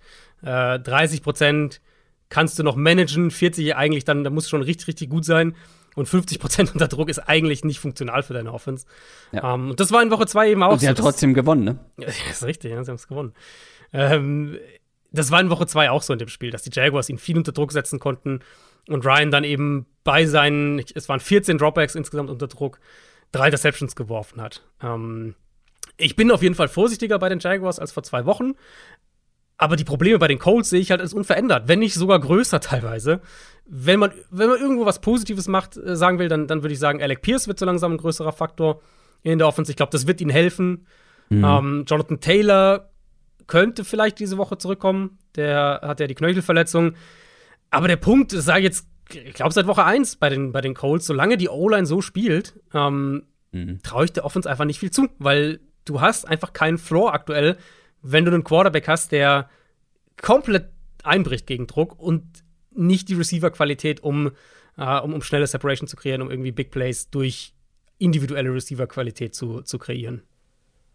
Ich habe gleich noch eine schöne Statistik in unserem nächsten Matchup zum Thema Druck auf den Quarterback. Äh, die Colts sind mit zwei Punkten tatsächlich Favorit. Das hat mich auch zu Hause. Ja. Also ja. Heimspiel ich tendiere auch zu den Jaguars. Also relativ klar. Und jetzt mal Woche Nummer zwei außen vor, weil ich hatte es ja nicht mal auf dem Schirm, mhm. bis du es mir gerade gesagt hast, dass das schon eine Wiederholung ist. Aber also im Zweifel für mich das bessere Gesamtpaket aus Offense und Defense haben die Jaguars aktuell. Ich also finde die Jaguars Defense Bitte? Nicht nur Gesamtpaket, wo sind denn die Colts besser aktuell? Ja, eben, also, eben. Also ich wollte es gerade nochmal aufteilen. Die ja. Defense würde ich vor den Colts sehen. Ja. Und die Offense, wenn sie nicht so spielt wie vielleicht letzte Woche, und selbst da, wie hast du ja schon gesagt, waren es individuelle Fehler von Lawrence, ist auch die Offense besser als die der Colts.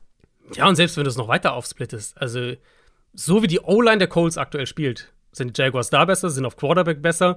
Ähm, ich finde, sie sind im Moment besser, was, was Receiving Core insgesamt angeht. Ähm, der Pass Rush ist besser, die Linebacker sind besser.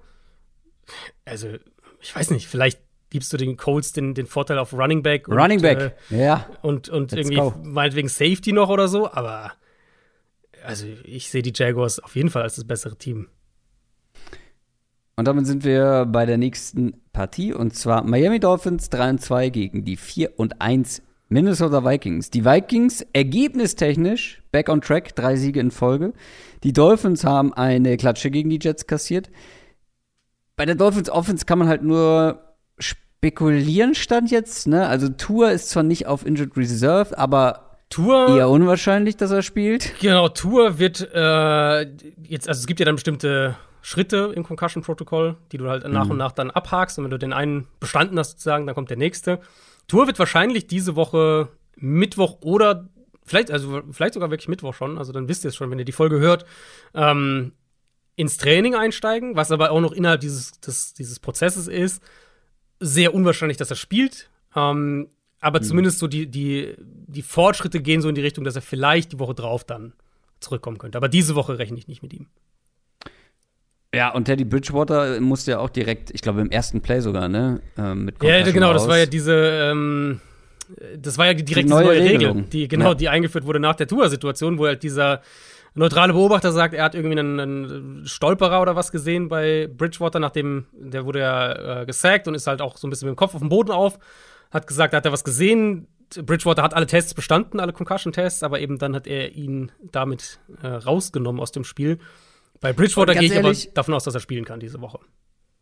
Ganz ehrlich, ich finde es aber gut, weil wie oft haben wir es jetzt schon erlebt? Und wir hatten gerade im Fußball in der Premier League auch wieder so eine Szene, ähm, äh, wo dann auch, wo ich wieder auch auf Twitter gelesen habe, ja, aber ähm, er war doch fit danach.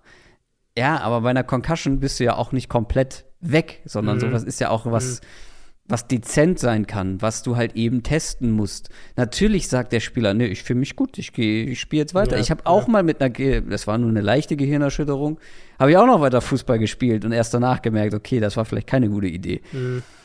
Also ich finde es gut und es gibt halt solche Szenen. Bei Chris Olave war es ja auch so. Der war ja auch weit weg kurz und natürlich können die danach noch dann zu Fuß in in Locker Room gehen. Mhm. Das das eine bedingt nicht immer das andere. Ja, ich glaube, es muss sich halt einpendeln. Das ist jetzt eine komplett neue Regel. Das wissen wir immer, wenn neue Regeln in der NFL kommen, dass das ein bisschen Zeit braucht. Das muss sich halt einpendeln und es muss dann, vielleicht muss auch noch mehr Kontrollmechanismen irgendwie einbauen. Ist um, Roughing the Passer auch eine neue Regel oder muss ich das, muss ich das the, länger ein? Eigentlich hätten wir jetzt ja irgendwie Roughing the Brady, aber es war ja dann nicht nur Brady. Mhm. Ähm, ja, ich glaube, das muss ich noch ein bisschen einpendeln, aber grundsätzlich bin ich natürlich voll bei dir. Das ist ein, ein Schritt in die richtige Richtung. Ja. Scarlett Thompson hat da gespielt und du hast gerade noch mal gesagt, ne, 30 Prozent ist so Grenze, ähm, was, wenn es darum geht, also, bei wie vielen Dropbacks ja, du unter Druck halt stehen solltest. Nicht unbedingt äh, einer der, der besseren Quarterbacks in der NFL bist. Hier haben wir übrigens den siebten Runden ähm, Quarterback. Mhm. Rookie Quarterback. Das hatte ich vorhin durcheinander gebracht. Und ähm, der arme Kerl stand bei 60 Prozent seiner Dropbacks ja. unter Druck. Ja. Das Doppelte. Dazu noch Tyreek Hill angeschlagen gewesen, irgendwann im Laufe des Spiels. Teron Armstead ähm, musste, musste raus. Das war ganz schön ausgedünnt, deswegen glaube ich, muss man diese Performance da gegen die Jets ja, ein bisschen ausklammern. Und jetzt gegen eine Defense aber, ähm, wo man auch erstmal schauen muss, wie man wieder zurückfinden kann, wer kann spielen. Mhm. Die Vikings sind jetzt keine Laufkundschaft. Nee. Aber wenn wir jetzt mal, ich glaube, Bridgewater können wir ziemlich sicher davon ausgehen, mhm. dass der spielt. Eben Armstead könnte nochmal ausfallen. Wenn Armstead ausfällt, dann reden wir von Brandon Shell und Greg Little als Tackle-Duo und dann mhm. sind wir wieder gefährlich nahe dran an einem Dolphins-Team, das eine der schlechtesten Tackle-Situationen der Liga hat, so wie letztes Jahr. Mit einem Backup-Quarterback dahinter. Gegen einen Vikings-Pass-Rush, der bisher, finde ich, schon hinter den Erwartungen zurückbleibt. Auf jeden Fall auch gegen Chicago jetzt enttäuschend war. Ähm, aber an sich vom Matchup her hier echt einiges an Druck hinbekommen sollte. Ja. Ähm, ich denke, was er auch gegen die Jets geklappt hat, trotz aller Ausfälle, dass Miami den Ball am Boden einigermaßen bewegen kann. Auch die Vikings ja, aber Run leider nicht über Chase Edmonds. Ja, eher nicht über Chase Edmonds. Der ähm, übrigens in jeder Woche jetzt konstant immer weniger Snaps ja. prozentual gesehen hat. Jede also Mostert sieht halt auch besser aus, muss man ja fairerweise sagen. Ja, ähm, ja. ja das mhm. denke ich, dass das funktionieren kann. Auch da ist die Vikings Front bisher eher enttäuschend. Also auch da, ja, okay, Verteidigung aus einer leichten Box und so weiter, alles schön und gut. Aber deswegen haben sie ja auch das investiert in diese Defensive Line, was sie da rein investiert haben, dass sie eigentlich halt dann trotzdem da halten können. Das finde ich fehlt noch so ein bisschen. Ähm, wenn man, glaube ich, einen Case machen will für die, für die Dolphins Offense, dann wäre das eben zum einen, sie können den Ball laufen und zum anderen finde ich Minnesotas Cornerbacks sind jetzt nicht gerade ideal für diese shifty Speed Receiver, die Miami hat. Das heißt, ich gehe schon davon aus, dass Miami auch schematisch dann ein paar Big Plays auch mit Bridgewater kreieren kann. Aber, also, ohne Armstead ist das Matchup auf dem Papier schon sehr, sehr unangenehm für die Dolphins. Auf der anderen Seite könnte es aber auch unangenehm werden. Und zwar, wenn wieder deine, deine ähm, Cornerbacks ausfallen. Ja. Also ich habe es gesagt, letztes Spiel, Nummer 3 und Nummer 4, die da am Start waren. Byron Jones ist schon, glaube ich, von der IR runter. Aber ist, glaube ich, ähm, noch nicht. Äh, nee, ist, glaube also, ich, noch out. Wird höchstwahrscheinlich diese Woche noch nicht spielen, ist mein ja. Stand von heute, ja. Savin Howard auch immer noch fraglich. Mhm. Ist aber halt ganz, ganz wichtig in dem Matchup, weil auf mich wirkt es momentan so, auch keine große Überraschung. Wenn du Justin Jefferson stoppen kannst, mhm. kannst du die Vikings Offense wirklich sehr limitieren. Tust du das nicht, kannst du eigentlich einpacken. Ja, kann man so ein bisschen zusammenfassen eigentlich sollte auch das ein Matchup sein, das für die Vikings gut funktioniert. Dolphins hatten jetzt auch mit der, äh, mit der Jets, mit dem Jets Run Game hatten die Dolphins auch Probleme und die Jets machen ja durchaus ein paar Sachen ähnlich, was, was Run Game angeht, wie Minnesota. Mhm. Und in Coverage spielt Miami halt viel Man. Und das sollte Minnesota mit seiner Receiver-Qualität attackieren können. Wenn Howard spielen kann, hast du zumindest einen, wo du sagst, den, den setzt auf Jefferson an. Aber äh, also trotzdem, da sollte es trotzdem Möglichkeiten für die, für die Vikings geben. Und ich fand jetzt auch den Pass Rush halt echt dürftig gegen die Jets. Ähm, und die Vikings, würde ich sagen, haben schon vor allem auf Tackle, aber auch insgesamt würde ich sagen, eine bessere Offensive Line als New York. Deswegen, selbst wenn Minnesota den Ball am Boden jetzt nicht gut bewegen kann, und das ist ja so ein bisschen ein Thema, dass die Vikings echt inkonstant sind, was das Run-Game angeht, ähm, hm. und dass die Offense generell auch sehr, sehr streaky ist, dass sie halt diese einzelnen streaky? Drives. Ja, so die haben halt so einzelne Drives, wo sie aussehen wie die 2018er Chiefs und dann sehen sie wieder hm. eher aus wie die 2021er Giants offensiv. Und dann spielen sie einen Flieflicker über fünf Jahre. das war echt, also das war der traurigste Flieflicker, den ich jemals gesehen habe. ähm, ja, das sind halt diese, ne, aber das sind diese, das ist diese Offense und deswegen hast du diese, diese Phasen einfach. Dann sehen sie zwei, drei Drives richtig gut aus, führen 21-3 gegen Chicago und jeder Mensch hakt das Spiel ab und auf einmal liegen sie 22, 21 hinten. Ähm, das ist so ein bisschen die Gefahr für mich in dem Spiel aus, aus Vikings Sicht, weil auf dem Papier, ja. auf beiden Seiten des Balls, also mit, ne, wenn wir die Verletzungen jetzt berücksichtigen, mag ich das eigentlich für die Vikings, das Matchup. Aber wenn du halt wieder in diese Phasen kommst, keine Ahnung, steht 20 zu 7 oder sowas für Minnesota, und dann kommen sie wieder in diese Phasen, wo die Offense nichts macht oder dann lässt die Defense ein bisschen was zu. Die Dolphins können dich jederzeit mit ein, zwei Big Plays erwischen. Und plötzlich liegst du 21-20 hinten. Das ist halt immer die Gefahr für dieses mhm. Vikings-Team. Mhm um auf deinen Punkt nochmal zurückzukommen, ich bin gespannt, wie sie es vom Matchup her machen wollen gegen Justin Jefferson, weil wenn sie Howard haben, wäre das ja mal so eines dieser wenigen Beispiele, obwohl da wird ja so oft drüber geredet, aber es wäre mal eines der wenigen Beispiele, wo du wirklich mal ein Cornerback-Receiver-Matchup vielleicht über weite Teile von einem Spiel verfolgen kannst. Ich finde es schade, weil ohne die ganzen Verletzungsfragezeichen bei den Dolphins ist das halt ein richtiges Topspiel, ne? Aber ja. für mich sind es halt ja. ein paar zu viele Fragezeichen. Ja. Vikings sind auch auswärts Favorit mit drei und ich tendiere auch da eher in die Richtung von Minnesota. Ja, ich würde, also mit drei Punkten würde ich wahrscheinlich die Dolphins sogar, könnte ich mir die schön reden. Ähm, aber ja, wie du sagst, halt mit den Ausfällen. Gerade wenn Armstead auch fehlt, gerade wenn, wenn Howard nicht bei 100% ist, sollte Minnesota das schon gewinnen können kannst du dir auch Taysom Hill schön reden. Wir kommen zu den New Orleans Saints, die stehen 2 und 3, genauso wie die Cincinnati Bengals. Die Saints haben einen Shootout gegen die Seahawks gewonnen. Die Bengals verlieren knapp gegen die Ravens. Ihr könnt mir erzählen, was ihr wollt.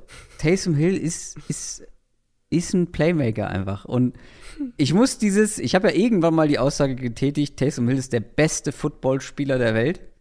Ich glaube, ich muss das nochmal aufrollen. Natürlich aus aktuellem Anlass, aber weil ich auch so ein paar Missinterpretationen gesehen habe. Ich glaube halt wirklich, es gibt niemanden, der auf diesem Niveau, auf NFL-Niveau, das sind die Besten der Besten, die diesen Sport ausüben. Vielleicht der beste Prozentsatz oder so. Ein Prozent von mir aus. Äh, ich glaube, es gibt niemanden, der so gut werfen, laufen, fangen und Special Team spielen kann, also tackling, tackeln kann, wie Taysom Hill.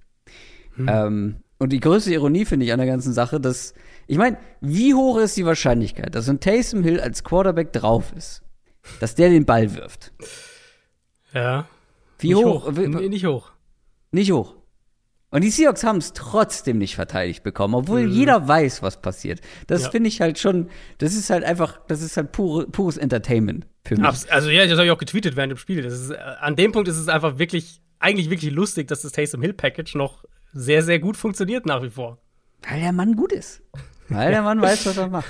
Wie gesagt, aber es gibt niemanden, der das alles gleichzeitig so gut kann. Wie auch immer, diese Taysom Hill Lab musste ich noch drehen. Die Bengals Defense kommt jetzt auf diese Saints Offense zu und die ist deutlich besser als die der Seahawks. Mhm. Und ja, diese 39 Punkte, glaube ich, waren das am Ende bei den, bei den Saints. Mhm. Das sieht nett aus, aber ich weiß nicht, wie es dir geht, aber ich bin jetzt nicht mit dem Gefühl aus dem Spiel gegangen, oha, die Saints Offense, die sieht ja richtig geil aus. Ja. Also, das wird deutlich schwieriger hier. Also, und es waren ja jetzt mal, ganz im Ernst, es waren 39 Punkte mit halt vier Touchdowns von Taysom Hill. Und ja, das Taysom macht, ja, das macht ja den Touchdown nicht weniger wert. Nein, nein, und, aber Taysom Hill in allen, in allen Ehren, aber du wirst ja nicht jede Woche vier Touchdowns von Taysom Hill bekommen. Und die Tatsache, dass sie halt auf diese 39 Punkte kamen, war so gesehen natürlich schon ein bisschen fluky einfach. Also auch wie sie diese ja, Punkte ja, genau. gemacht haben und so. Das, das Deswegen habe ich auch dieses Gefühl gehabt, so ja. ja, es war jetzt keine genau. mega gut funktionierende Offense, die genau. hier konstant den Ball bewegt hat. Genau, eben genau. Sie hatten halt diese Big Plays, vor allem am Boden. Ähm, und jetzt könnt, ist natürlich auch die Frage erstmal, welche Receiver sehen wir hier überhaupt auf dem Feld? Du hast Solave ja schon angesprochen, Gehirnerschütterung er sich mhm. zugezogen. Der könnte also fehlen. Jarvis Landry und Michael Thomas haben nicht gespielt gegen Seattle. Wissen wir auch noch nicht. Äh, Thomas hat sich am Fuß, am, C verletzt. Äh, Landry hat eine Knöchelverletzung. Kann durchaus sein, dass die Saints ohne alle drei Starting Receiver und ohne ihren Starting Quarterback auskommen in dem Spiel. Das, also das macht es natürlich dann, das ist natürlich dann, auf diesem Weg kommst du ja in, diese, in diesen Bereich, dass deine Offense halt so ein bisschen Gimmick-Offense sein muss. Ähm, wenn wir mal davon ausgehen, dass sie im Passspiel ein Stück weit limitiert sind, dass ein, zwei der Receiver fehlen, ich denke trotzdem, dass die Saints den Ball am Boden einigermaßen bewegen können hier. Die Bengals Front sah nicht gut aus gegen Baltimore's Run Game. Wir hatten auch vorher drüber gesprochen. Ohne DJ Reader ist es einfach eine andere Front. Und also selbst wenn du jetzt sagst, du wirst nicht jede Woche das, dieses, dieses Deadline von Taysom Hill kriegen, aber natürlich wirst du ihn weiter einsetzen und versuchen, so ein, ja. zwei dieser Big Plays zu kreieren. Das wäre für mich auch ein Spiel dafür, weil die Bengals sind auf dem Second Level, finde ich, angreifbar. Und bevor man da irgendwie anfängt, jetzt gegen eine ähm, gegen eine gut gecoachte, sehr flexible Secondary mit deinem Backup-Quarterback den Ball zu Backup-Receivern zu werfen, da würde ich erstmal diese Run-Defense testen auf, auf verschiedenen Wegen. Und ich könnte mir gut vorstellen, mhm. dass die Saints das auch machen und, und da auch erfolgreich sind und den Ball gut laufen können in dem Spiel. Die Frage ist natürlich dann, ja, reicht es? Erfolgreich. Ja, weiß ich also, noch nicht. Ich könnte mir vorstellen, ich könnte mir vorstellen, dass sie so eine Statline irgendwie, dass sie für, sagen wir mal, 130 Yards und 4, irgendwas, 4,4, 4,5 pro Run, sowas in der Ecke laufen. Ja, ist halt dann wieder die Frage, ob das reicht. Genau, genau. Weil auf der anderen Seite haben wir Joe Burrow, der, muss man sagen, nicht seine beste Saison spielt, vor allem nicht sein bestes Spiel letzte Woche erlebt hat. Ich kann jede Woche das Gleiche sagen. Diese Offense ist schematisch Müll in meinen Augen. Mhm. Entweder die Playmaker gewinnen ihre 1 gegen 1 Duelle oder es funktioniert nicht. Und die Ravens, da hatten wir ja drüber gesprochen, dass es in den vergangenen Spielen nicht so war, aber diesmal hatten sie einfach die Qualität, um das besser zu verteidigen. Und die Saints haben es ja zumindest theoretisch auch irgendwo. Praktisch mhm. ist PJ Williams auf IR, Marshall Lattimore ist auch angeschlagen. Mhm. Äh, geht da mehr für die Bengals Offense als jetzt vor allem letzte Woche? Ich fand's, also das Ding ist ja, ja, die Ravens hatten natürlich ihre Cornerbacks im Vergleich zu, zu mhm. äh, zum letzten Jahr, aber sie haben es auch einfach so gespielt, wie halt diese relativ simple und doch sehr effektive Blaupause gegen die Bengals Offense einfach da ist. Ähm, genau wie die Cowboys, genau wie Pittsburgh, viele Two-High-Coverages gespielt gegen die Bengals. Und dann hat Cincinnati einfach keine Antworten. Ich habe das ja letzte Woche schon mal gesagt. Ich hatte, einen, ich hatte auf Twitter das alles in, in zwei, ich glaube, in zwei Threads oder sowas gepostet. Die Shotplays, die die Bengals hatten gegen Miami und gegen die Jets, ähm, was ja auch ihre beiden Siege waren, das waren halt Situationen, in denen die Defense ihnen 1 gegen 1 Gelegen Gelegenheiten gegeben hat. Und ich fand, also ich fand, es gab mehrere Szenen, die irgendwie, die irgendwie symptomatisch waren. Die eine habe ich mir rausgeschrieben, das war äh, bei, einem, bei einem der ersten Sacks, so Mitte des ersten Viertels ungefähr, dritter und lang. Man hat schon gesehen in der Übertragung, wie die Ravens, also in der, in dem, im Broadcast-Winkel, wie die Ravens kurz vor dem Snap nochmal rotieren mhm. und Burrow kriegt den Snap und sieht halt komplett aus, als würde er alles neu kalibrieren erstmal, als müsste er würde jetzt, müsste jetzt erstmal auf eine bestimmte Route warten, weil sonst nichts da ist. Und bevor er halt damit fertig ist, ist der Foreman Rush bei ihm und sackt ihn. Alles fühlt sich ohne Rhythmus an. Alles fühlt sich super kompliziert an. Die Accuracy von Burrow ist auch nicht immer da aktuell. Ähm, man merkt, wie die Defense lesen kann, was als nächstes kommt von dieser Offense. Und ja, also Burrow hatte wieder keine Completion über 15 plus Yards. Er hatte diese wirklich üble Interception zum Linebacker über die Mitte. Auch übrigens Quarters Coverage, auch Cover 4. Ähm, da passt einfach nicht viel zusammen. Und die Blaupause ist relativ simpel. Da, eigentlich musst du, äh, eigentlich muss jede Defense die Bengals so spielen, auf diese Art und Weise. Mhm. Und ich bin gespannt, ob die Saints das auch machen. Weil Saints sind halt eine der Man-Cover-Defenses in der NFL, nach wie vor. Ob die vielleicht sagen, wir spielen zwar viel Man, aber wir spielen viel Two-Man, also trotzdem mit zwei Safeties tief, ob sie das Risiko eingehen oder ob sie es halt wirklich so machen, wie wir es jetzt von wie gesagt, den Ravens gesehen haben, von den Cowboys gesehen haben, von den Steelers gesehen haben und sagen, ähm, wir sitzen in unseren Zones und dann gucken wir mal, ob ihr zu uns kommt und wir haben eine gute Front und eure Offensive Line sieht nicht so gut aus und wir glauben, dass wir häufiger zu Burrow kommen, als dass der dann die Probleme löst, ähm, die das eure Offense gibt. Die Offense mit einem richtigen Playcaller, das wäre was, oder? Ja, das muss man so sagen. Es ist halt wirklich ein eklatantes Problem und wir reden jede Woche drüber. Wir haben ja. vor der Saison schon die Fragen in der Richtung ja. gestellt. Ja, wir haben letzte Woche schon, äh, letztes Jahr schon ja. mehrfach drüber gesprochen. Halt da hat es halt noch gut geklappt, weil die halt genau. diese Duelle gewonnen haben und die Big Plays und, über halt Jumper Chase und Co. kamen. Genau, letztes Jahr war es ja war eben auch schon so, dass du die Unterschiede gesehen hast, wenn Defenses, die Defenses, die sie anders gespielt haben, dass sie da halt Probleme hatten. Und jetzt, dieses Jahr spielt sie halt die meisten Defenses so. Und es wird halt, gefühlt wird es halt wirklich schlimmer. Die Bengals sind nur anderthalb Punkte auswärts favorisiert. Das wäre für mich aber schon eine herbe Enttäuschung, wenn sie das nicht gewinnen hier. Also ja, ähm, die Saints werden hier irgendwo vielleicht, du sagst es, am Boden den Ball bewegen. Die Defense müsste sich aber umstellen. Ich glaube halt, dass die, die Bengals Defense auch für die Saints insgesamt gerade durch die Luft unangenehm wird. Die Bengals Offense, glaube ich, wird das besser hinbekommen hier ähm, durch die Luft und dann am Ende glaube ich nicht, dass die Bengals hier Gefahr laufen, das zu verlieren, aber who knows? Ich, also, ich meine, die Bengals dieses Jahr, bisher in der Saison, wir haben jetzt fünf Spiele. Die Bengals haben einmal mehr als, nee, Entschuldigung, zweimal mehr als 22 Punkte gemacht. Das war gegen Miami und zwar mhm. gegen die Jets. Das sind die beiden Spiele, ähm, die sie gewonnen haben und wo Defenses sie eben auf diese, ja, sehr, sehr ausführlich erklärt, äh, Art und Weise gespielt haben. Ansonsten waren es 20 gegen Pittsburgh, 17 gegen Dallas ähm, und eben jetzt 17 gegen Baltimore. Und ich finde die, die, also die Wahrscheinlichkeit, dass die, die Bengals hier unter 20 Punkten bleiben, ist nicht so gering. Und falls New Orleans also wenn sie unter 20 Punkte bleiben, genau. Deswegen meine ich die, sie verlieren. Deswegen bin ich nicht ganz bei dir, wo du gesagt hast, das wäre das wär schon eine herbe Enttäuschung, weil ich finde, das Szenario ist nicht so absurd, dass die Saints da irgendwie 2017 oder sowas gewinnen. Nee, die haben jetzt, die haben dreimal in Folge, die haben auch gegen die Panthers verloren. Die verlieren das nicht, äh, die gewinnen das nicht gegen die Bengals, die Saints. Also, ich glaube, dass die Bengals über 20 Punkte machen, auch wenn es vielleicht 24 sind. 24, 24, 17 wird dieses Spiel ausgehen. Ich bin gespannt. Wir sind bei den New York Football Giants, die 4 und 1 stehen und die spielen gegen die Baltimore Ravens. Aktueller Rekord 3 und 2. Top-Duell in der NFL. Die Giants haben auch die Packers geschlagen, die Ravens gewinnen gegen die Bengals. Und wir können noch so viel lachen über die Giants. Ja, ich habe auch letzte Woche wieder Scherze gemacht, aber jetzt stehen sie 4 und 1 und 4, mhm. und 4 und 1 ist ein Statement. Ein Sieg gegen die Packers ist ein Statement. Ich glaube aber, selbst die radikalsten Giants-Fans würden nicht behaupten, dass die Giants jetzt ein Top-Team in der NFL sind. Aber mittlerweile kratzt zumindest die Offense in Sachen ähm, Expected Points Added per Play an den Top 10. Und das quasi ohne Receiver. Auch das ist beeindruckend. Mhm. Ich meine, da sind Leute unterwegs wie Richie James, David Sills. Äh, letzte Woche plötzlich wieder ein Darius Slayton aus der Versenkung irgendwie äh, aufgestiegen. Das sind so deren Top-Receiver. Ähm, aber das Ding ist, die Defense wird jetzt nochmal schwieriger. Wir haben drüber gesprochen bei den Packers. Die ist enttäuschend. Und die Ravens machen das eigentlich ganz ordentlich, auch letzte Woche wieder.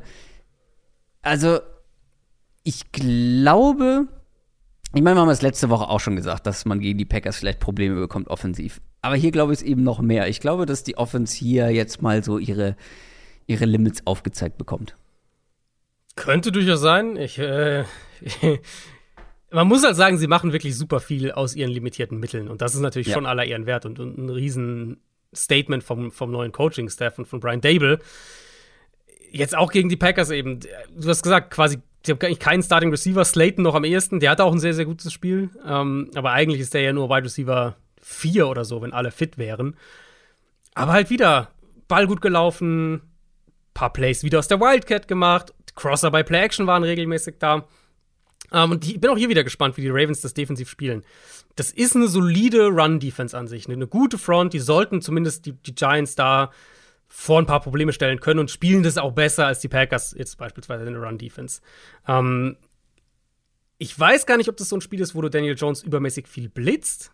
Äh, da, da, ist er auch bisher eigentlich gar nicht so schlecht gegen den Blitz dieses Jahr. Ich würde, ich könnte mir trotzdem gut vorstellen, dass Baltimore auf dieses Matchup guckt und sagt, wir haben keinen, uns fehlt Marcus Williams, uns fehlt unser, unser, unser Elite-Top-Safety da hinten drin zur Absicherung.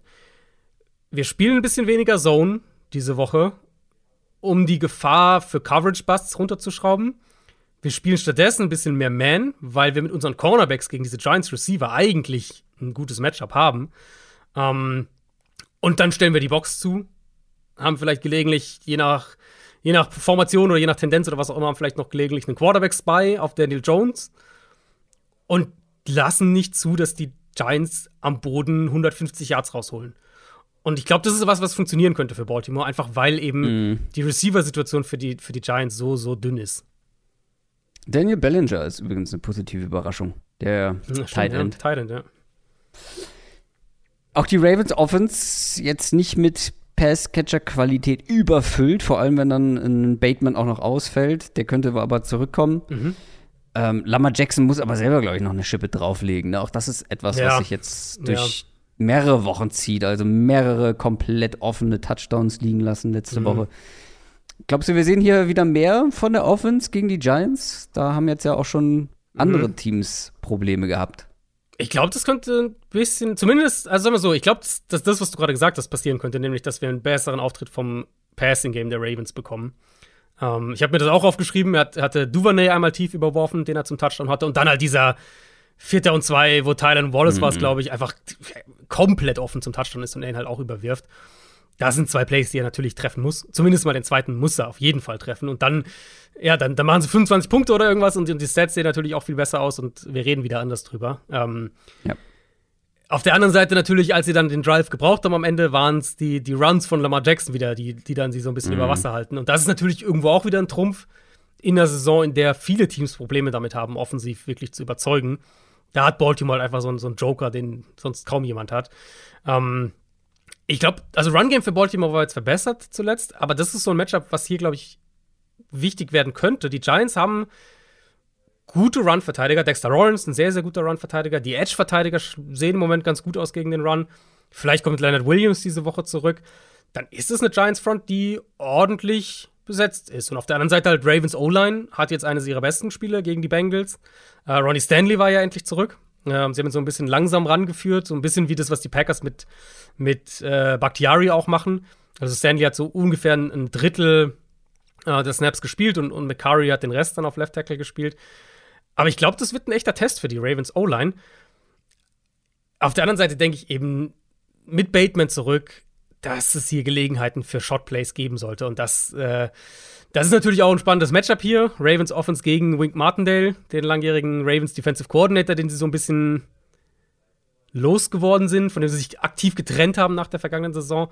Äh, und der Schocker, eine Top 5 Blitzquote in der NFL hat und eine Top 5 Single High Coverage Quote. Also er spielt halt seine Defense. Ich glaube, da werden die Ravens Räume und Matchups für, für ein paar Big Plays durch die Luft finden. Eher als ich denke, dass sie am Boden den Ball jetzt super konstant außerhalb von Lamar Jackson bewegen können. Also ich traue mich ja kaum noch, die Giants zu unterschätzen. Mhm, mhm, fair. Grundsätzlich. Aber irgendwann wird, irgendwann wird der Record sich deiner Performance angleichen. Auch wenn die Performance besser geworden ist. Aber die werden nicht weiterhin äh, ein Spiel nach dem anderen gewinnen.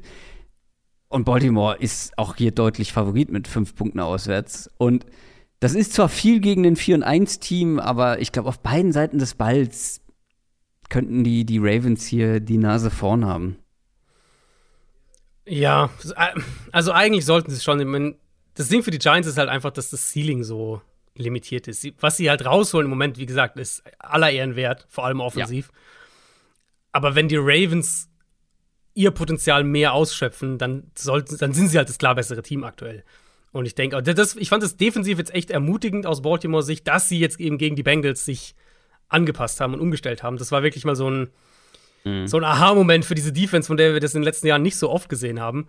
Und deswegen bin ich auch zuversichtlicher, was was jetzt dieses Matchup hier angeht, dass sie da den Run stoppen können. Und dann denke ich, dass sie das gewinnen. Wie gesagt, eben offensiv vielleicht mit eher ein, zwei Big Plays durch die Luft. Die 1 und 4 Pittsburgh Steelers spielen gegen die 3 und 2 Tampa Bay Buccaneers. Die Bucks haben glücklich gegen die Falcons gewonnen, die Steelers mit vier Niederlagen in Folge, jetzt noch eine Klatsche dann gegen die Bills. Ja, es wird schwer für die Steelers, den alljährlichen positiven Rekord am Ende zu haben. Mhm man konnte es erwarten vor der Saison. Ähm, man hat jetzt Kenny Pickett's erstes Spiel als Starter gesehen. Auch das war erwartet durchwachsen. Kam natürlich aber auch knüppeldicke mit so einer starken Defense. Ja. Und wir haben ja auch schon über den Schedule gesprochen. Ne? Also mhm. gerade für die Offense sind die Matchups einfach eine Katastrophe. Also die Bills letzte Woche, wobei man sagen muss, bei den Bills haben auch wieder ein, zwei Leute gefehlt. Also es war nicht die Bills in Bestbesetzung, trotzdem sah man nicht so doll aus. Und jetzt kommen die Bugs, auch eine gute Defense. Ähm, ja, gegen die Chiefs war es mal luftig bei der Bucks Secondary vor allem, aber ansonsten haben die ja auch kaum was zugelassen und auch die Steelers werden jetzt hier wieder Probleme bekommen, den Ball konstant zu bewegen. Erwarte ich. Ja, also ich habe eine Statistik gesehen äh, zu dem, äh, zu dem Bills-Spiel. Die Steelers Offense hatte zehn Drives nacheinander gegen Buffalo ohne Punkt. Also zehn Drives in Folge, wo sie nicht gepunktet haben. Also mhm. war es das vierte Mal in den letzten zehn Jahren, dass, dass einem Team das passiert ist, dass, die, dass irgendein Team zehn Drives nacheinander hat, ohne zu punkten. In einem ja, weil Spiel. die schnell Punkte zugelassen haben, wieder aufs Feld durften und trotzdem nicht gepunktet haben, oder? Genau, ich meine, der, es gibt ja, es gibt ja Teams, die länger nicht punkten als zehn Drives, aber in genau, einem Spiel. Genau, ein Spiel hat halt, mhm. also genau, du hast nicht zwangsläufig zehn Drives in einem Spiel. Also genau, wenn jetzt genau, ein Team ja. Shutout hat, dann haben die vielleicht nur acht oder neun Drives gehabt. Ähm, und hier war es natürlich so, dass die Bills ja permanent gepunktet haben innerhalb von ja. drei Plays oder sowas. Ja. Und dementsprechend halt das, das Spiel viele Drives hatte. Ähm, am Ende war es ja ein, was, was haben die Steelers gemacht? Drei Punkte, oder? Drei, ja. Genau, 3 zu 38, ja. Ähm, ja, und das unterstreicht es natürlich, was du gerade auch gesagt hast. Das ist halt für die Offense. Das Matchup war natürlich super undankbar, aber die, das Vertrauen jetzt in diese Offense ist einfach nicht da. Ähm, ja. Ich bleibe dabei, dass, dass in meinen Augen, ich, also ich finde den Quarterback-Tausch trotzdem grundsätzlich gut. Ich hätte ihn vielleicht noch ein bisschen früher gemacht, aber ich finde ihn grundsätzlich gut. Ich bleibe dabei, dass die Offense mit Pickett ein höheres Ceiling haben wird als mit Trubisky und dass man das auch im Laufe der nächsten Wochen sehen wird. Aber die Probleme gehen da. Meinst mit, du? Ich glaube schon, ja. Vielleicht nicht Gegen die Bucks, die Dolphins, die Eagles und die Saints und dann die Bengals auch keine schlechte Defense. Ich glaube schon, ja. Ich glaube schon. Ich glaube, okay. es wird Matchups geben, wo man das sehen wird. Miami mhm. könnte so eins zum Beispiel sein. Ähm, aber die Probleme bleiben ja trotzdem. Also die außerhalb des Quarterbacks, die Probleme schematisch, äh, mhm. haben wir auch schon ein bisschen drüber gesprochen. Es ist einfach nicht viel, was Pittsburgh anbietet. Und dann Offensive Line, Pass Blocking ist ein, ist ein Problem. Run Game ist quasi nicht existent. Also all diese ja. Sachen, ne, die bleiben ja trotzdem problematisch hier gehört halt nicht viel Fantasie dazu für dieses Matchup. Die Bucks spielen viele Stackboxes gegen den Run. Das werden sie, denke ich, machen. Und im Passspiel werden sie das machen, was sie das ganze Jahr schon machen. Viel Zone spielen. Das ist ja ein bisschen anders dieses Jahr bei Tampa Bay. Einiges an Single High Zone Coverage. Und dann blitzen sie halt viel und kre kreieren defensive Big Plays. Ähm, gegen den Run haben sie ja sogar mehr zugelassen, als man das von dieser Defense gewohnt ist bisher in dieser Saison. Aber Pittsburgh ist nicht das Team, das das dann großartig ausnutzt. Und gegen den Pass ist es eine Top 5 Defense und ich sehe nicht, dass die Steelers das dann maßgeblich hier herausfordern können. Ähm, ich denke, sie werden, die, ich denke, die Defense wird Pittsburgh relativ eindimensional machen. Und dann ist es einfach ein bitteres Matchup wieder für Pickett, der dann ja wahrscheinlich viel durch die Luft, Hero-Ball-mäßig irgendwann machen muss, was natürlich die Turnover-Gefahr auch wieder. Äh, und was einfach nicht sein Spiel ist. Ich finde, man hat es auch letzte Woche wieder gesehen, dass da einfach kein Zip hinter den Würfen ist. Ähm, ja, selbst bei den, ja. Selbst bei den kürzeren denke ich mir so, pff, die sind ganz schön lange unterwegs. Und dann halt, je weiter er, je mehr Grasen er überbrücken muss, desto, desto mehr kommt das natürlich zur Geltung. Also er hat halt schon, ich finde, er hat schon von der Art und Weise, wie er spielt, hat er jetzt mehr eine Gang Ganzlinger-Mentalität als manche andere Quarterbacks in der NFL. Aber die Limitierungen physisch sind halt eben da, genau. Ja. Ähm, deswegen ist es ja für ihn, du musst halt für ihn eine Offense, so ein bisschen wie für Tua auch. Ne? Du musst halt eine Offense irgendwo haben, wo, wo er, wenn er ins vertikale Passspiel geht, wo er halt auch Räume anspielen kann und den Ball so schön über den Safety mhm. oder vor den Safety und über den Linebacker oder wie auch immer ja. platzieren kann und, und das, ja. also das, der Part fehlt ja einfach komplett. Oder da, das ist ja ein Riesenunterschied. Wenn wir jetzt das Beispiel einfach mal nehmen. Tour ist natürlich auch ein bisschen limitiert, was die Armstärke angeht. Ja. Ähm, die Dolphins kreieren halt diese Plays schematisch, wo dann einer ihrer Receiver da ist und die Steelers halt nicht. Die Dolphins haben halt aber auch einen Offensive Coordinator, der halt aus dem Scheme kommt oder aus Richtig, dem Coaching Tree ja. kommt, der halt einfach Receiver frei schemen kann. Ich könnte, also das ist vielleicht noch so ein abschließender Satz. Äh, ich glaube, dann haben wir auch genug zur Pittsburgh Offense gesagt, aber ähm, mich würde es nicht wundern, wenn Matt Canada die Saison nicht übersteht oder zumindest nach der Saison weg ist in, in Pittsburgh. Matt kann er nicht eine Offense kreieren, eine NFL-taugliche. Auf der anderen Seite, Tom Brady verliert nicht gegen die Falcons. Tom Brady verliert nicht dreimal am Stück. Dafür sorgen die Refs. Und er vielleicht auch ein bisschen, ich meine, hat über 300 Yards geworfen. Ähm, über 400 Yards von der Offense insgesamt und trotzdem war es kein deutlicher Sieg so richtig rund läuft diese Offense nicht. Ähm, wir haben es vorhin schon mal kurz erwähnt, wir haben die letzten Wochen drüber gesprochen, das Run-Game auch hier quasi nicht existent. Man kann, glaube ich, sagen, eine der schlechtesten Run-Offenses der Liga. Mhm. Und es ist ähnlich wie bei den Rams für mich, weil es fehlt dir einfach diese Baseline dadurch. Und äh, Tom Brady kann noch so gut spielen, das ist halt keiner, der äh, dann auch noch mal irgendwie für ein neues First Down scrambled wie andere. Wenn dir diese Baseline irgendwie fehlt und nicht mal die kurzen, die Short Yardage Dinger irgendwie am Boden gewuppt bekommst, dann wird es schwierig. Und hm. vor allem, wenn man bedenkt, ähm, dass es, ja, also ich bin gespannt, wie sie den Ball hier durch die Luft bewegen können. Wahrscheinlich ganz gut, weil die Steelers haben auch hier ein paar Verletzungssorgen oder zumindest ein paar Fragezeichen. Terrell Edmonds, Levi Wallace, beide Concussion-Protokoll. Minka Fitzpatrick hat, soweit ich weiß, Knieprobleme. Akilo Witherspoon, auch noch einer. Also viel so in der Secondary Linebacker-Level. Da wird es auch ein bisschen dünner bei den Steelers. Ja, mein Pittsburgh, an sich könnte man ja sagen, Pittsburgh hat eine Bottom 8 Run-Defense. Ähm, da könnte es besser laufen. Könnte es theoretisch besser laufen, aber ganz ehrlich, die Falcons sind nicht viel besser und da konnten sie halt auch wieder ja, nichts machen ja, am Boden. Ja. Äh, deswegen, ja, bin ich da einfach skeptisch. Ich glaube, da, da merkst du einfach, den, dass Ryan Jensen unheimlich fehlt, der, ja. der Center.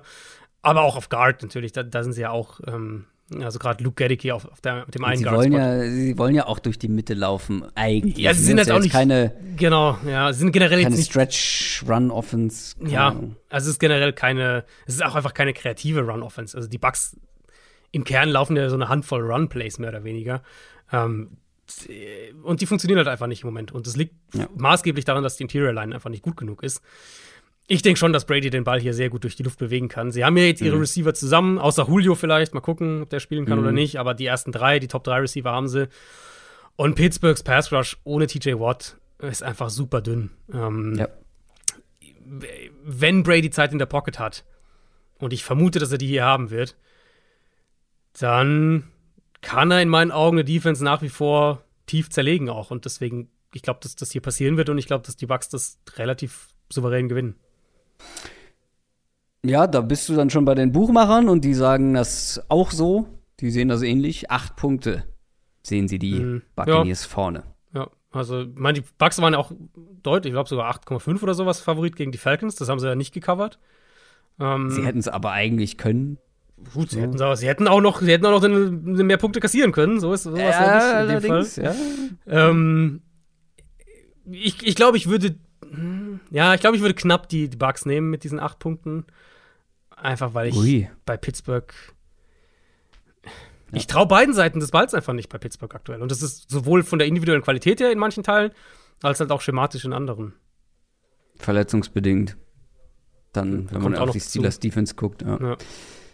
Wir sind im späten Sonntagsslot. Wir sind bei den LA Rams, die stehen 2 und 3 gegen die Carolina Panthers, die 1 und 4 stehen. Beide kommen aus zwei Niederlagen am Stück. Die Panthers haben gegen die 49ers chancenlos verloren, die Rams enttäuschend gegen die Cowboys.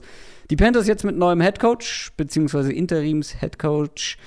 Ähm, und der war vorher Secondary ähm, Coach also jetzt nicht komplett neu, aber vor allem einem neuen Quarterback, denn Sam Darnold und Matt Corral sind schon länger auf Injured Reserve und Baker Mayfield höchstwahrscheinlich auch noch raus. Jetzt muss PJ Walker wieder ran. Mhm.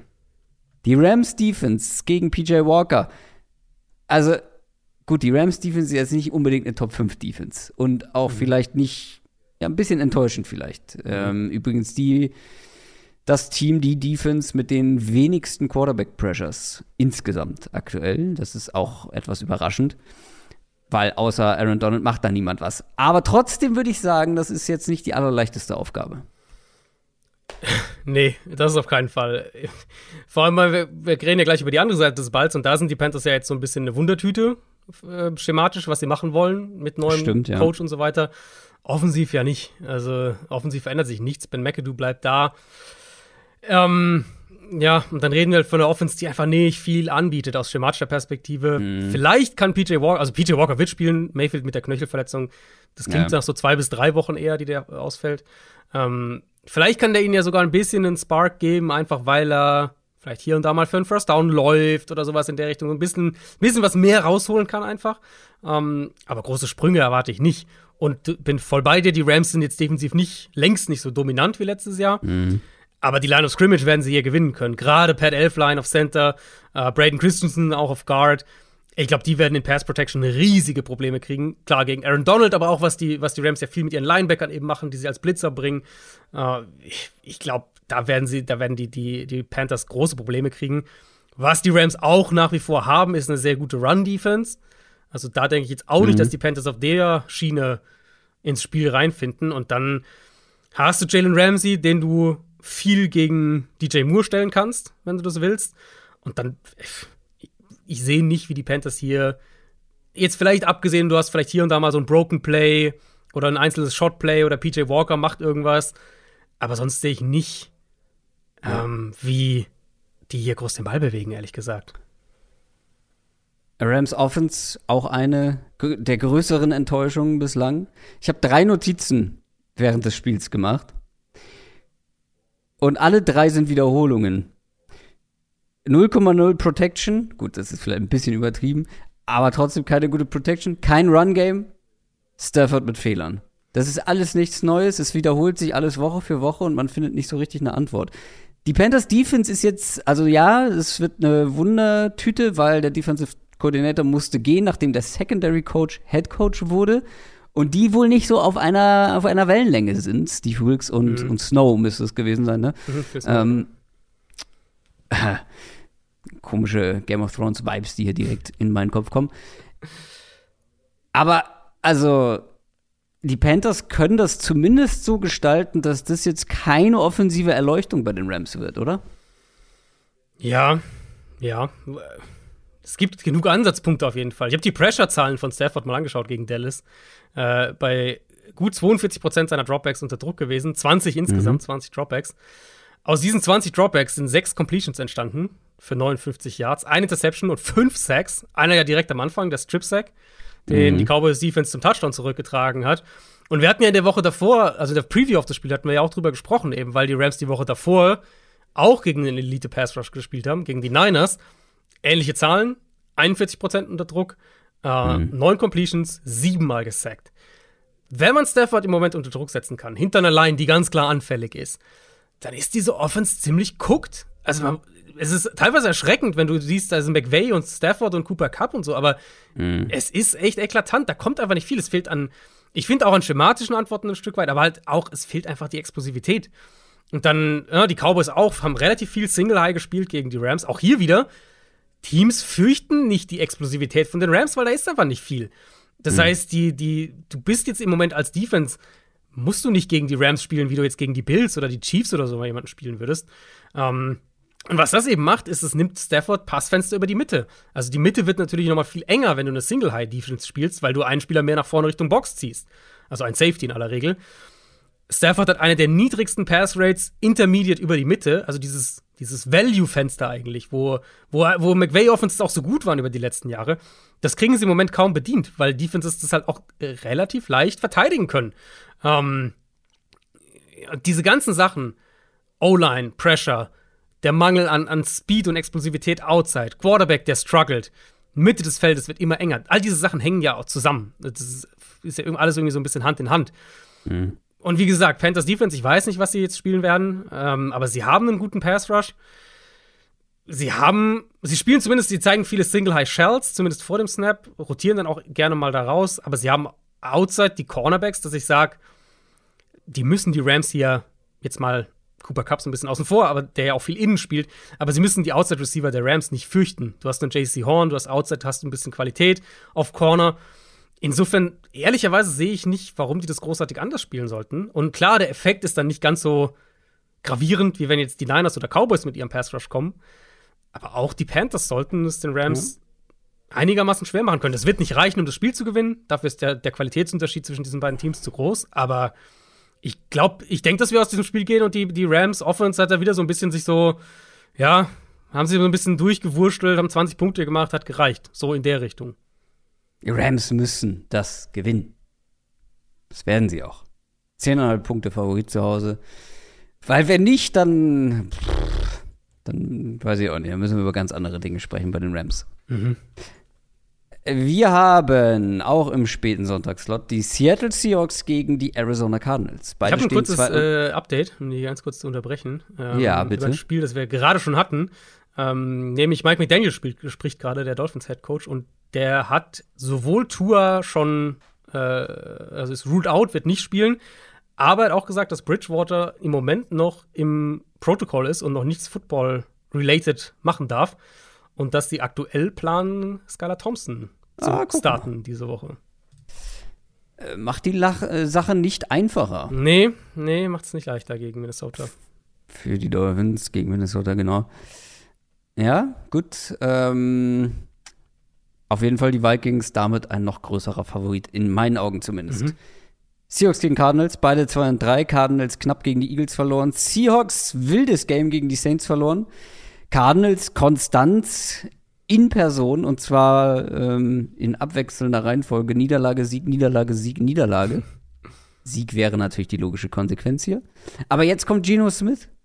Und mhm. auch hier habe ich noch rumgealbert und ein bisschen gelästert vor ein paar Wochen, dass er so spielt wie, ein, wie ich mit einem schlechten Quarterback bei Madden.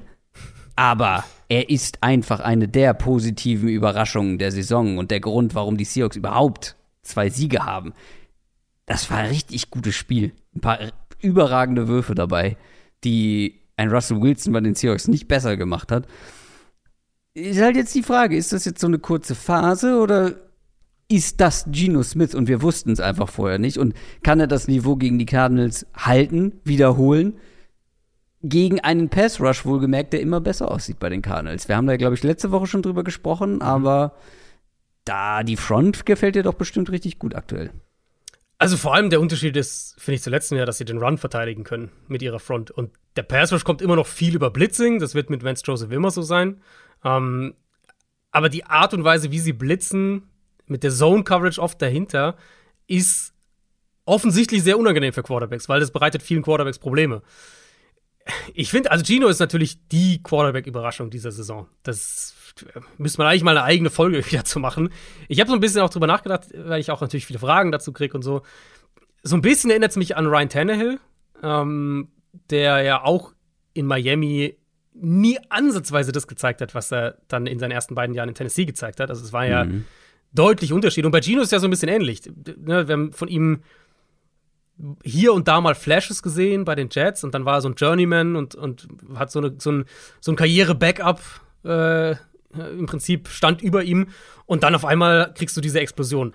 Und bei Tennel finde ich halt, das so, dann, da geht es dann ein bisschen auseinander. Tennel äh, fand ich war viel Scheme abhängig. Er hat es trotzdem, also er hat mhm. trotzdem deutlich besser gespielt als in Miami, aber er hat viel von einem, von einem Scheme äh, profitiert dann auch in Tennessee. Bei Gino finde ich es halt echt krass, dass, dass äh, also ja, die haben, machen auch gute Sachen im Run-Game, aber er ist halt auch richtig gut im Dropback-Passing-Game. Und er ist richtig gut darin, wenn er ähm, zum zweiten, dritten Read geht oder nochmal noch mal ein Play innerhalb der Struktur verlängert und dann irgendwie in der Bewegung den Ball noch anbringt. Also, hat, ich meine, das Armtalent hat der Gino Smith immer. Aber jetzt hat man so das Gefühl, da kommen noch viel, viel mehr Sachen zusammen. Und im Moment Seattle's Offense ist absolut eine Big Play Offense, auch gegen die Saints wieder. Ja. Seahawks hatten, ich weiß, wie viele First Downs die Seahawks in diesem Spiel hatten. Und sie hatten 32 Punkte, glaube ich, oder 32 Punkte? Hm, wenn du so fragst, nicht viele unter, unter 20, ähm, 18? 15. Sie hatten hm. 15 First Downs in diesem Spiel. Ähm, hm. Saints hatten fast doppelt so viele. Aber Seattle hatte halt 8,1 Yards pro Play. Und das waren halt, das sind halt die Plays, die dann auch natürlich die, diese, diese Spiele kippen lassen können. Wenn ja. ihr euch das Spiel anguckt, 50 Yard Touchdown zu Metcalf, wo Gino ein richtig gutes Play macht. Ja. Ähm, 35 Yard äh, Touchdown zu Lockett, 40 Yard Touchdown zu Lockett. Dann die, der 69 Yard Touchdown Run von, von Kenneth Walker. Und das waren die vier Touchdowns, die Seattle hatte in diesem Spiel. Kein Touchdown Drive von den Seahawks in diesem Spiel hatte mehr als fünf Plays. Das ist halt völlig absurd.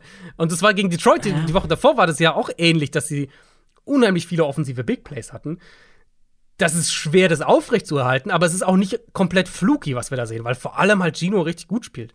Ähm, ja, nicht fluky, aber es ist halt schwierig, das Woche für Woche zu machen. Ne? Genau, genau. Es ist schwer, das ist, genau, das ist so der Punkt. Es ist schwer, dass du sagst, äh, wir, wir haben jetzt jede Woche einfach vier, 40 plus Jahr Touchdowns oder sowas. Ähm, aber es funktioniert eben. Also, wie, sie, wie diese Touchdowns zustande kommen, ist halt nicht fluky. Das meine ich damit. Du kriegst halt die Big Plays, weil Gino ein, zwei unfassbare Plays in, in der Pocket macht oder einen wahnsinnigen Ball wirft. Und du kriegst diese Big Plays, weil du zwei richtig gute vertikale Receiver hast und so weiter. Ähm, das ist für mich die erste Priorität, wenn ich auch auf dieses Spiel gucke. Die Big Plays limitieren. Gino dazu zwingen, in langen Drives das Feld runterzugehen. Und ähm, Arizonas Defense glaub, also ich, ich, bin, ich bin extrem gespannt auf das Matchup. Ich glaube, Arizonas Defense kann das besser machen als die Saints, ähm, weil ich denke, dass sie gerade an der Line of Scrimmage im Moment den Run ganz gut verteidigen, was ja eigentlich so eine Saints-Paradedisziplin ist. Aber die Cardinals mit Watt, äh, Zach Allen spielt eine richtig gute Saison.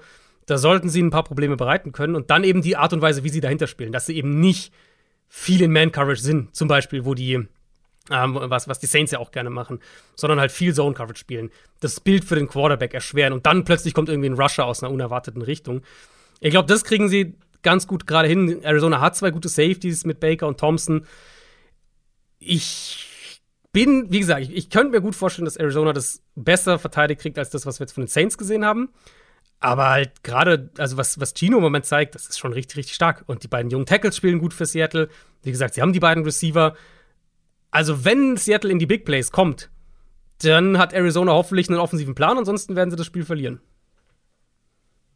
Brauchst du gegen die Seahawks einen offensiven Plan? Weil ja, nicht jedes Team also, hat äh, Taysom Hill, Christoph. Das musst du schon bedenken. richtig, das ist natürlich vollkommen richtig. Aber man hat immer noch einen Kyler Murray und ein paar andere Playmaker. Mhm. Und vor allem haben die Seahawks einfach keine Defense, die irgendwas verteidigt bekommt. Also, das ist ja einfach so. Das Over-Under liegt bei 51 und ich, mhm. ich würde hier das Over nehmen. Ja, ich meine, aus Cardinals Sicht wäre es schön, mal zu sehen, dass man in ein Spiel startet und irgendwie einen Plan hat. Ähm, Cardinals haben immer noch keinen einzigen Punkt im ersten Viertel in dieser Saison gemacht. Es stehen 0 mhm. zu 38, wenn du die ersten Viertel von den Spielen zusammennimmst. Mhm. Und das geht ja mit dem zusammen, was ich letzte Woche auch schon angesprochen hatte. Diese notorisch langsamen Starts, auch gegen die Eagles wieder. Ähm, und dann liegst du halt 0-14 hinten. Und ich meine, das Spiel wurde noch richtig eng und sie haben es ausgeglichen und so und uns war bis zum Ende offen. Aber halt 0-14 musst du halt dann wieder aus so einem Loch rauskommen. Und das war halt in fast jedem Spiel jetzt eigentlich bisher in dieser Saison der Fall. Für mich ist es was, was Kingsbury abstellen muss, weil er ist derjenige, der nicht nur die Mannschaft generell einstellt, sondern ja auch den offensiven Gameplan maßgeblich entwirft. Und das ist das, was ich gerade gemeint habe. Mir fehlen einfach oft die konkreten Ansätze, um mal gezielt in einem Spiel früh einen Rhythmus zu entwickeln. Um, ähm, jetzt geht's gegen eine Seahawks mhm. Defense, die, wenn nicht die schlechteste, dann eine der zwei, drei schlechtesten Defenses der Liga ist die außerhalb von Tariq Woolen, der ziemlich gut aussieht, in Coverage auch mhm. ziemlich wackelt, die im Pass Rush nicht viel mehr, würde ich sagen, als, als einzelne Flashes irgendwie zeigt und die halt super viel auch am Boden zulässt. Und eigentlich, also zum einen würde ich einfach mal von Kingsbury erwarten, dass er einen, einen Gameplan entwirft, der halt auch früh im Spiel greift, dass du nicht eben dich jedes Mal aus so einem Loch rausholen musst, sondern halt einfach mal selber früh scorest. Ähm, und dann denke ich aber auch, das, was Arizona sowieso macht, also spielen viel No-Huddle, viel Tempo.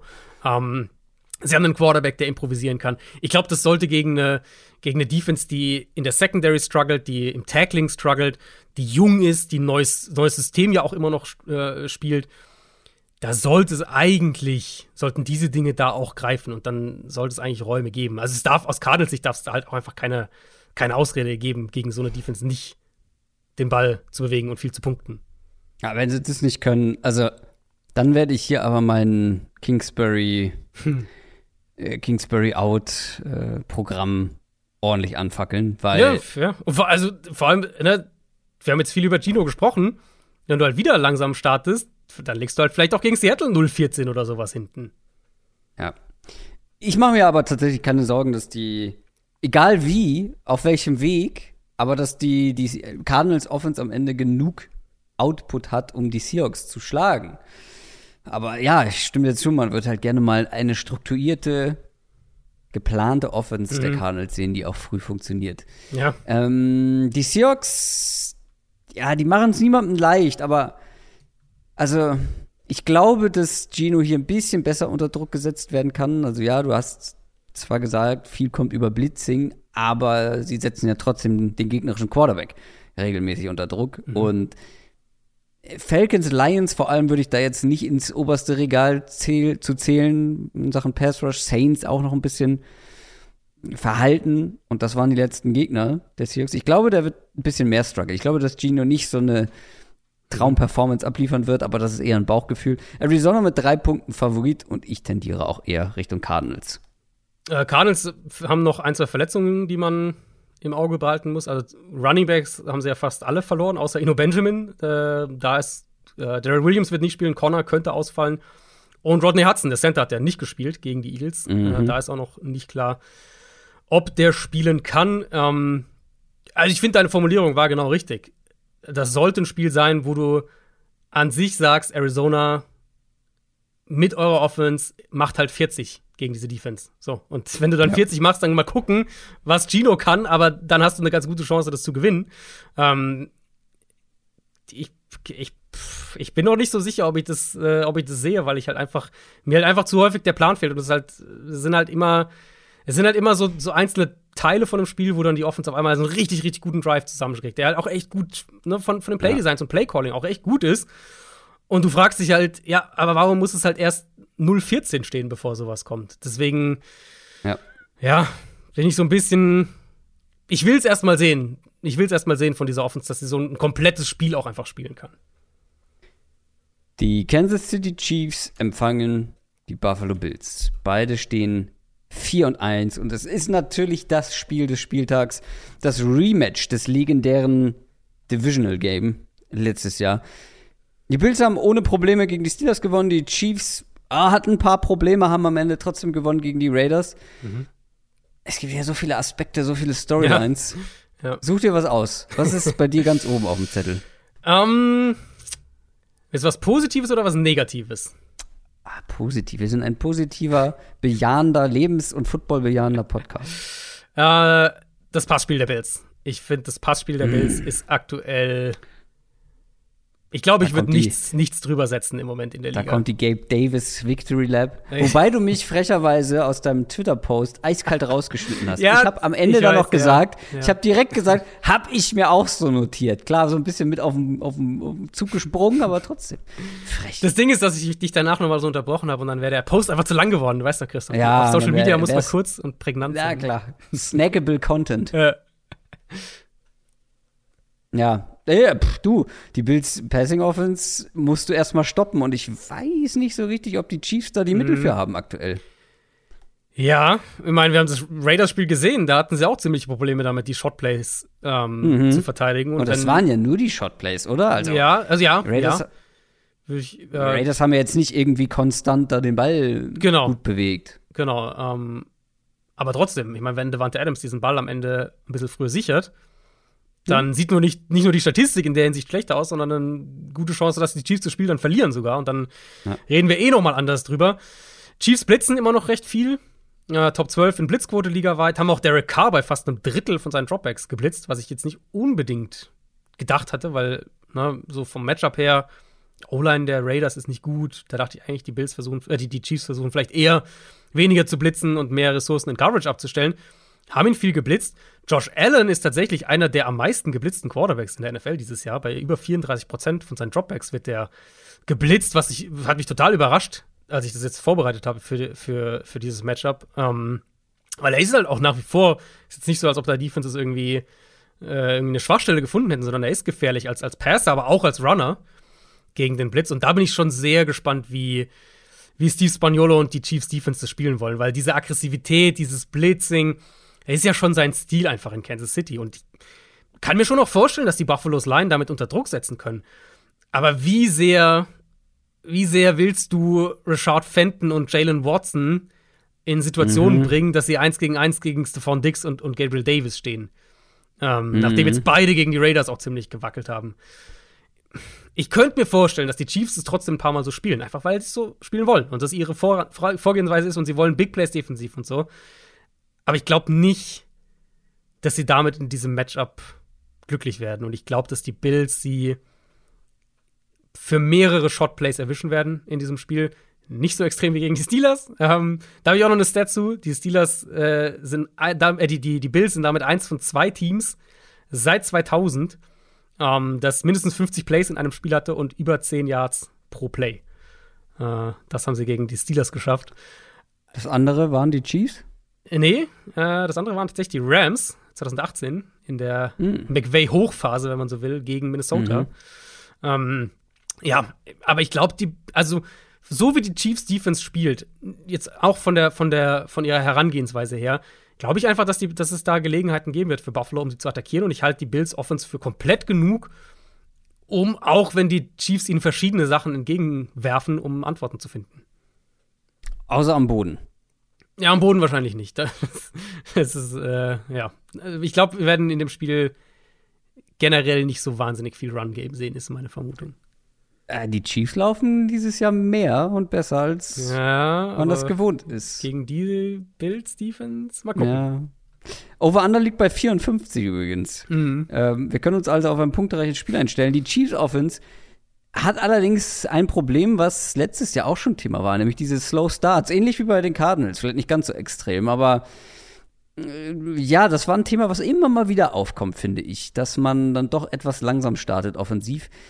Gegen eine Mannschaft wie die der Raiders kannst du das noch aufholen, aber Bills, naja, die Defense ist auch halt äh, Platz zwei nach Expected Points Added per Play da kannst du dir nicht so viel erlauben und da darfst mhm. du nicht weit hinterliegen, äh, ja, hinten dran sein. Und also, die, da müssen wir bei den Bills mal gucken, wer spielt. Die beiden Safeties ist natürlich immer noch ein Thema. Jordan Poyer könnte zurückkommen. Ähm, letzte Woche sind beide ausgefallen. Ja, Hyde ist raus. Hyde wird, äh, glaube ich, ja, ja, Hyde ist, Hyde ist ja schon länger auch raus. Ja. Ähm, Jordan Poyer war letzte Woche raus. Truman Edmonds, der Linebacker, war letzte mhm. Woche raus. Und trotzdem hat man ja sehr gut ausgesehen.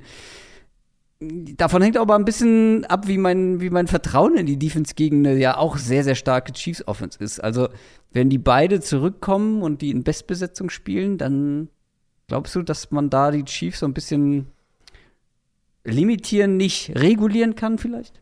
Ich glaube schon. Äh, also Davis White wird wahrscheinlich, denke ich, noch nicht spielen. Der, der fehlt natürlich immer noch in dieser Stimmt, Defense. Der ist auch noch äh, ja. so gut. Das ist halt schon krass, dass die so gut aktuell sind, obwohl die Nummer 1 Corner ja, ja fehlt.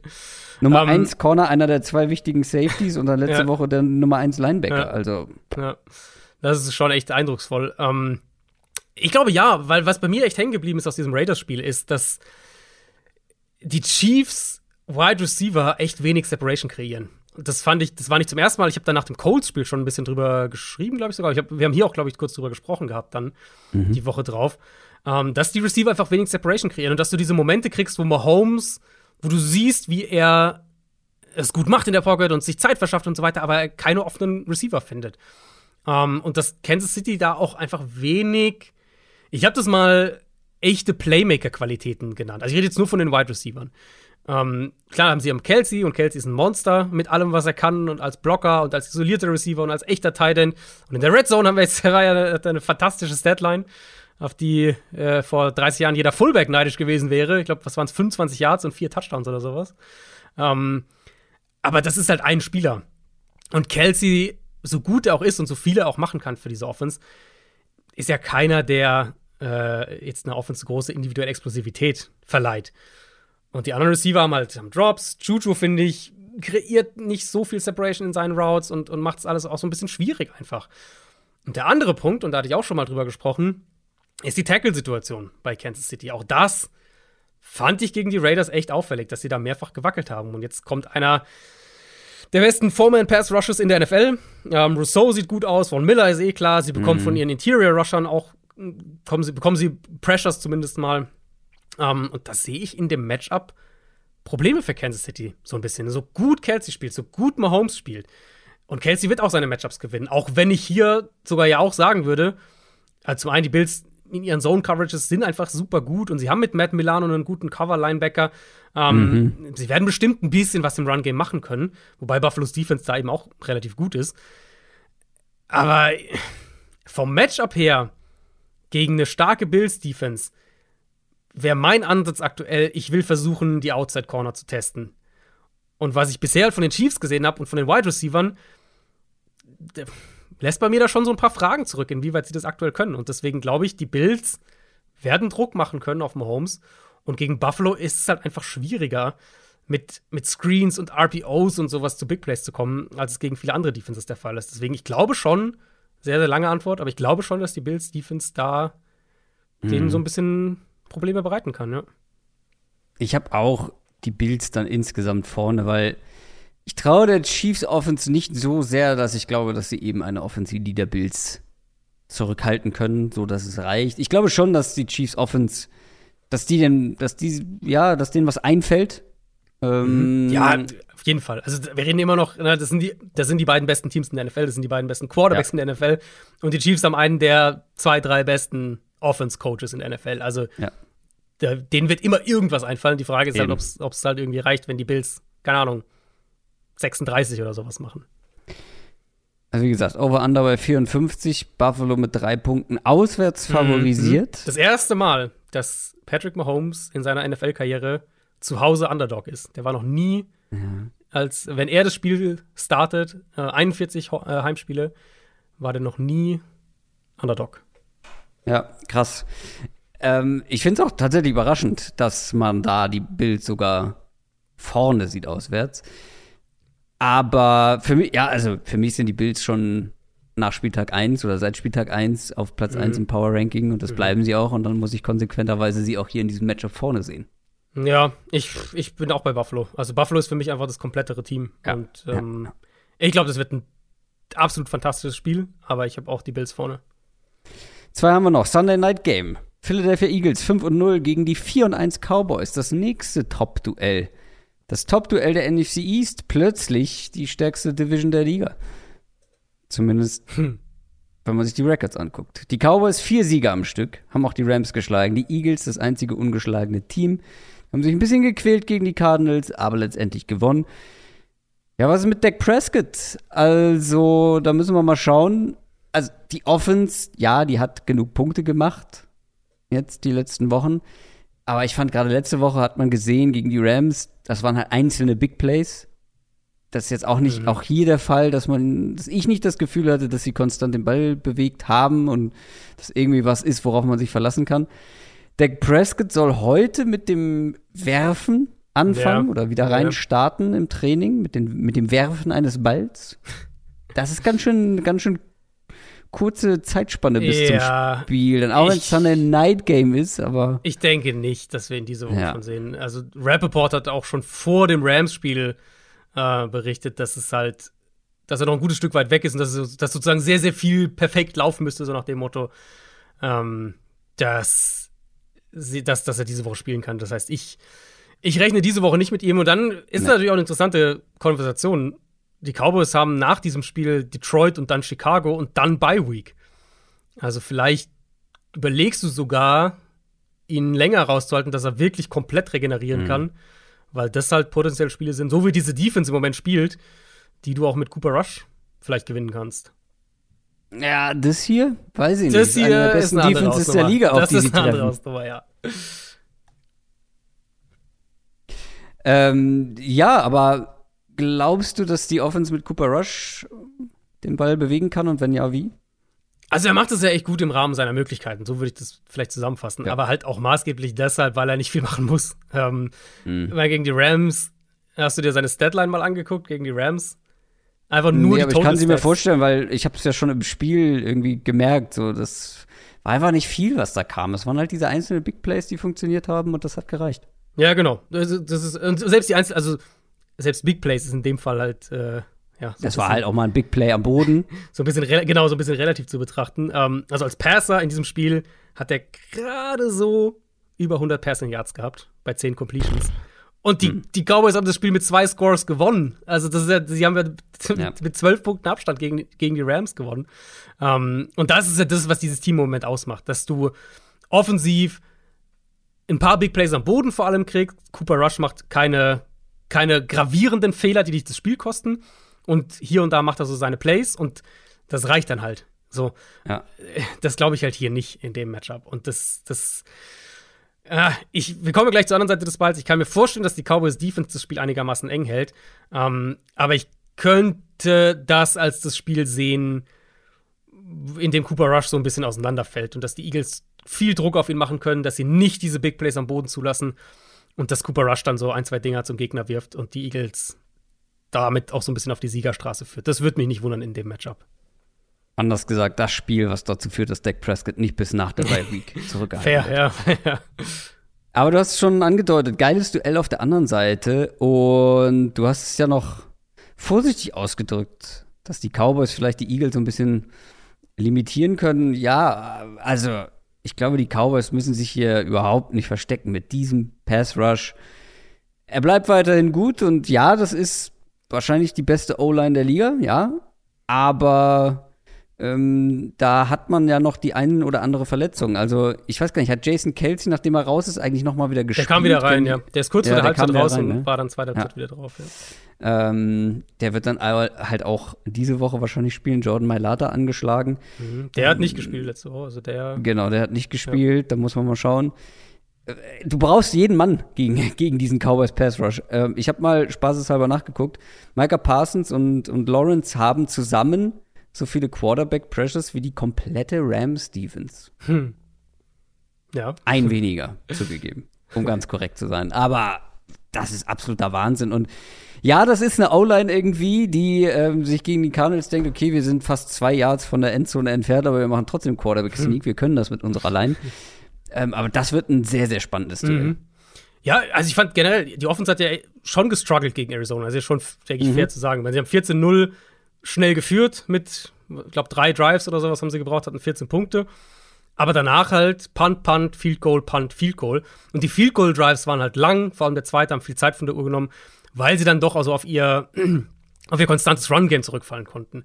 Aber ich fand es schon auffällig, dass sie Probleme bekommen haben, den Ball durch die Luft zu bewegen, als Arizona die Screens dann besser verteidigt hat. Und, und so ein bisschen mhm. passt es, finde ich, auch zu dem, was wir von den Eagles bisher dieses Jahr gesehen haben.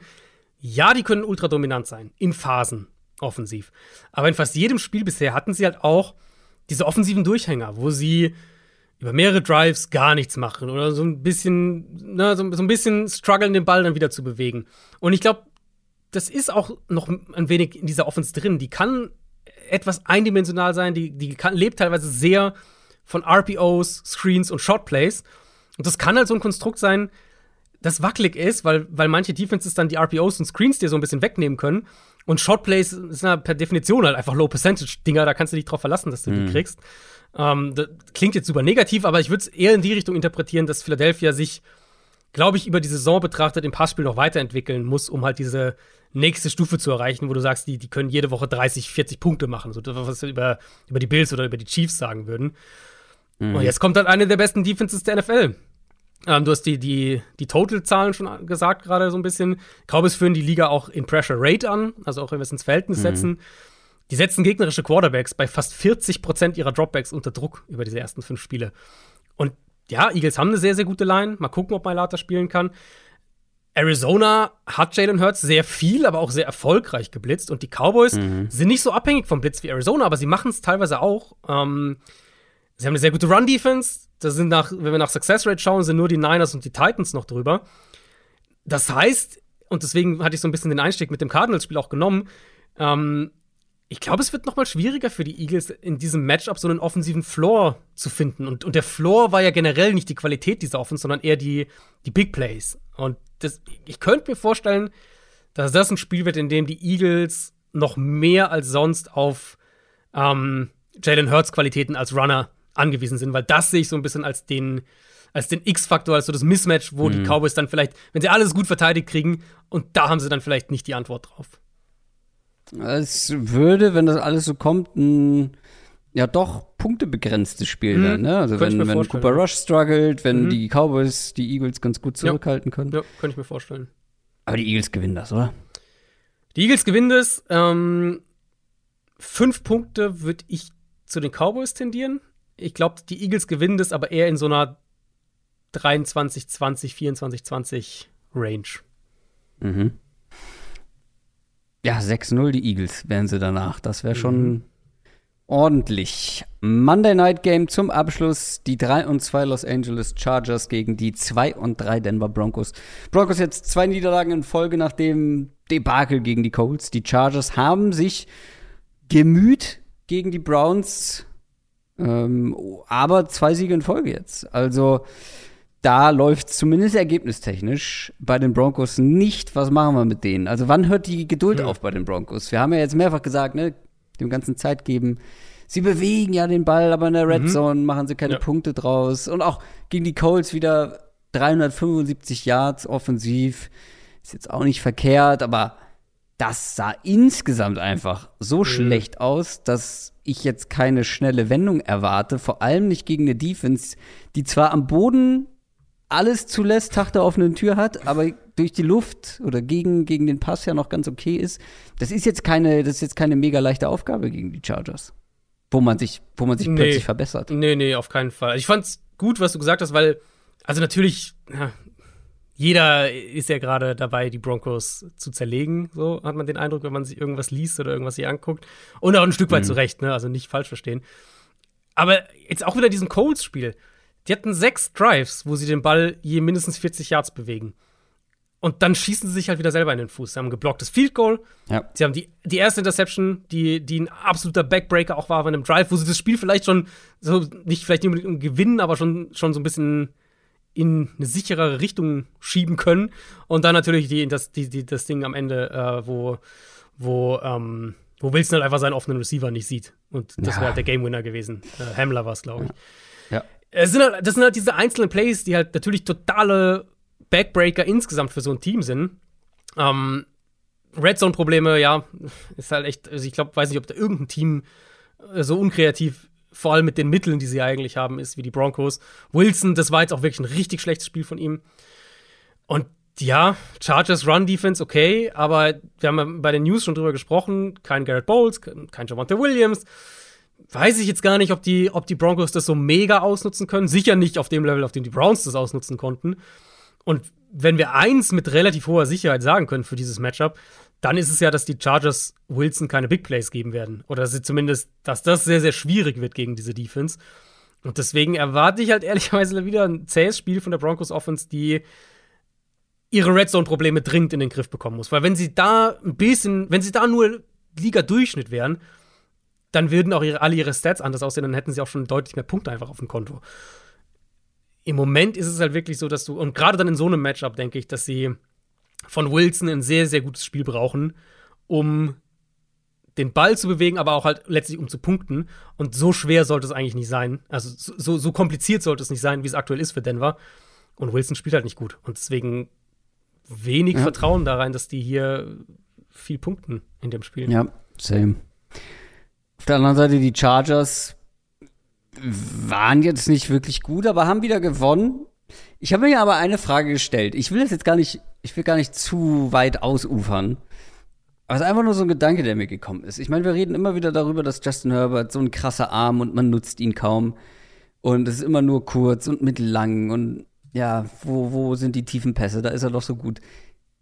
Kann es sein, dass das vielleicht ein Justin Herbert-Ding ist? Weil, ja, auch dieses Jahr wieder sieben Yards durchschnittliche Tagetiefe. Aber ist es wirklich ein Coaching-Ding, wenn das sowohl im College der Fall war und jetzt auch in der NFL, dass man, dass er tendenziell seinen Arm versteckt und halt eben, also es erklärt sich natürlich schon, dass da jetzt einer von den Saints ähm, am Werk ist, mhm. der halt mhm. mit Drew Brees genauso gespielt hat. Aber im College war es auch schon so, dass wir, dass wir gesagt haben, ja, keine Ahnung, wie der so in Sachen Big Plays ist. Er wirft immer nur Screens und mittellange Bälle nach Play Action. Wie viel, wie viel Prozent ist Justin Herbert daran schuld? Ich ich glaube wirklich, dass es eher ist Coaching-Staff und wie die halt offen spielen wollen und weniger Herbert. Weil es ja nicht, also sind ja auch einfach die Routes, die sie laufen, sind ja einfach viel kürzer. Die, also, ne, wenn du den Liga-Vergleich guckst, ist ja nicht so, sie bauen diese Shot-Plays ein und Herbert nimmt sie nicht oder sowas, sondern mhm. sie wollen halt so spielen. Ähm, und ja, gegen Denver wird es wahrscheinlich more of the same sein, ehrlicherweise. Okay, oder anders gefragt, wie, zu wie viel Prozent verleitet Justin Herbert durch irgendwelche Sachen, die wir nicht wissen, sie dazu, so eine Offense zu schieben? Wie gesagt, im College war es ähnlich. Anders, ja, aber. Äh, also, ich hoffe sehr, und ich meine, ich wünsche niemandem die Entlassung oder sowas, aber ich hoffe sehr, dass die Chargers einen neuen Offensive Coordinator in der kommenden Saison haben werden, weil ich will Herbert Außer Herrn Lombardi, dem gönnst du eine Entlassung. Ja. Wird sich ja trotzdem schnell wieder was finden. Äh, Nein, das. ich glaube, so schlecht geht es ihm auch nicht. Ich glaube auch. Also ja. Finanziell ähm, und wirtschaftlich. Ähm, nein, ich würde halt Herbert wirklich einfach, weil wenn es dann bei einem dritten Offensive Coordinator auch wieder die gleichen Sachen sind, dann finde ich, können wir über das Thema reden. Mhm. Aber so im Moment ist es für mich halt einfach, sie wollen so spielen. Und die, von der Idee her, in diesem Matchup, Ronald Darby ist raus, haben wir schon gesagt. Gegen die Colts ja. kam dann der Mary Mathis rein, der auch direkt das Nummer 1 Target für die, für die Colts Offense war. Neun Targets, mhm. neun Catches zugelassen für knapp 100 Yards. Eigentlich sollten die Chargers da auch ansetzen können. Ich meine, die Chargers, äh, die, die Denver Broncos spielen defensiv viel Man-Coverage. Das heißt, ich vermute, wir werden viel Certain gegen Mike Williams bekommen. Falls Keenan Allen wieder da ist, im Slot haben sie mit K1 Williams, haben sie einen ganz guten Cornerback. Aber na, zum einen wirst du schon mal Williams auch gegen diesen Nummer 2 Outside Corner, wer das dann auch immer im Endeffekt ist, aber werden, wirst du das schon bekommen.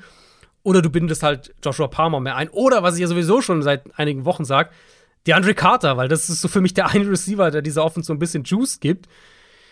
Ah, da so ein bisschen mehr drüber zu gehen, jetzt gerade in so einem Spiel gegen eine angeschlagene Broncos-Defense, ähm, würde ich gerne sehen. Erwarte ich das? Nein, weil so spielen sie offensiv nicht und die Chargers Line Slater werden sie halt nicht ersetzen können. Äh, Jean-Marie Sallier haben wir ja drüber gesprochen. Der hatte dieses überraschend starke Debüt als, als Rookie, Sechstrunden-Pick, glaube ich, war der. Gegen Cleveland dann auch gleich mal deutlich mehr zugelassen, deutlich mehr gewackelt. Und ja, die Broncos sind ohne Randy Gregory, aber Baron Browning hat ein richtig gutes Spiel gegen die Colts. Nick Bonito sah gut aus als Pass-Rusher. Das heißt, so diese jungen Pass-Rusher plus Bradley Chubb werden wahrscheinlich den Chargers auch wieder ein paar Probleme bereiten. Und alles, was wir über die Chargers Offense bisher sagen können, ist, wenn sie O-Line-Probleme haben, werden sie tendenziell noch konservativer. glaube schon, dass die, die Broncos Offense eine ist, die auch mal plötzlich explodieren kann. Zumindest wäre ich nicht komplett schockiert. Aber ob das diese Woche der Fall ist und das insgesamt deutlich bessere Team sind die Chargers für mich. Bei den Buchmachern mit fünf Punkten vorne. Ich würde hier jetzt nicht gegen die Broncos gehen, aber ich erwarte trotzdem ein relativ enges Spiel. Du würdest nicht gegen die Broncos gehen oder gegen die Chargers gehen? Äh, nicht mit den Broncos gehen, ah, wollte ich sagen. Ich dachte schon, da ist dein, da ist dein, dein Pick mit fünf Punkten. Äh, nee, nee. Ja, nee. Es ist, meine, kann immer passieren, ne? Diese, die individuelle Qualität ist nach wie vor da. Und es ist jetzt nicht Eben. so, als würden die Chargers damit glänzen, dass sie herausragende Defense spielen. Aber rein vom Matchup her würde es mich trotzdem wundern, weil wenn Wilson halt die Big Plays nicht bekommt, ja. die er gegen die Raiders ja vor zwei Wochen zum Beispiel hatte, dann hat er sein bestes Saisonspiel gespielt, sehe ich es immer. Aber die Raiders Defense ist dann doch noch mal Ja. Also ja, wenn so Leute wie JC Jackson nicht gut spielen aktuell, ist doch noch mal was anderes als bei ja, den Raiders ja, in der Secondary. Gut, das waren alle unsere Spiele. Das war die komplette Vorschau auf Woche Nummer 6. Zwei weniger, was nicht fehlen darf. Unser kleines Spielchen, jede Woche neu. Es steht immer noch 2 zu 0. Wir bekleckern uns nicht gerade mit Ruhm und Expertise mit unseren Picks. Ähm, Adrian hat letzte Woche also alles dafür getan, die ersten Punkte zu holen. Ja, dass der schief geht, das war schon bitter. Ähm, wollte seinen ersten Punkt mit einem ganz sicheren Favoriten eintüten, hat er nicht bekommen. Ich habe ein bisschen mehr gewagt mit den Lions, aber auch das hat nicht geklappt. Du liegst weiterhin hinten, du darfst anfangen. Ja, ähm, ich bin gleich, ich bin gespannt, wenn du gleich nimmst. Ich, ich mag nur einen Underdog diese Woche mhm. tatsächlich. Ähm, habe so hin und her überlegt, aber ich, ich werde einfach mehr mit meinem Bauchgefühl gehen. Das habe ich jetzt beschlossen. Ich werde weniger, weniger auf meine Analyse bei meinen Tipps gehen und mehr nach meinem Bauchgefühl. Und weil dein Bauchgefühl dir letztes Jahr, äh, letzte Woche Giants gesagt hätte. hey, du hast nicht Lions, hättest du mir gesagt. Naja. ähm, nee, und deswegen ähm, jinx ich den nächsten Favoriten und nehme die Rams gegen die Panthers. Ah, ja. Äh, aber das ist ja kein Underdog. Nee, eben, genau. Sag ich ja. Ich, ich jinx den nächsten Favoriten, weil ich mir bei dem einen Underdog, den ich mag, aus Analyseperspektive, ich im Moment nicht genau weiß, wie sehr ich dem vertrauen kann. Oder will. Ah, da habe ich. Also, ich habe zwei Sachen aufgeschrieben. Einen Underdog und einen Favorit. Der Favorit sind die Rams. Und die hätte ich, glaube ich, hier auch genommen, wenn du sie mhm. mir gelassen hättest. Mhm. Einfach um meinen Vorsprung noch mal, ja. Ich meine, du wirkst jetzt nicht gerade wie äh, auf einer Aufholjagd, sagen wir so. ähm, und dann so ein kleines Polster hätte ich gerne mitgenommen. Dann gehe ich aber mit meinem Underdog mhm. ähm, und ziehe halt noch weiter weg. Ich glaube, es sind zwei Punkte. Ich gucke noch mal parallel äh, rein. Welches Spiel denn? Ich habe es hier gerade offen. Äh, zweieinhalb. Es sind zweieinhalb Punkte. Und mhm. zwar glaube ich, dass die Jaguars die Colts ja, schlagen. Das wäre auch mein Zweieinhalb Punkte. Das ist der einzige Underdog-Pick, den ich attraktiv fand diese Woche. Ja. Die Jaguars gewinnen auswärts gegen die Colts. Zweieinhalb Punkte. Give it to me. Sehr gut. Ja. Das war's für diese Woche. Letzte Worte? Ähm, habe ich nicht. Du sagst immer, ich soll, nicht mehr, ich soll nichts mehr sagen am Ende. Das habe ich nie behauptet.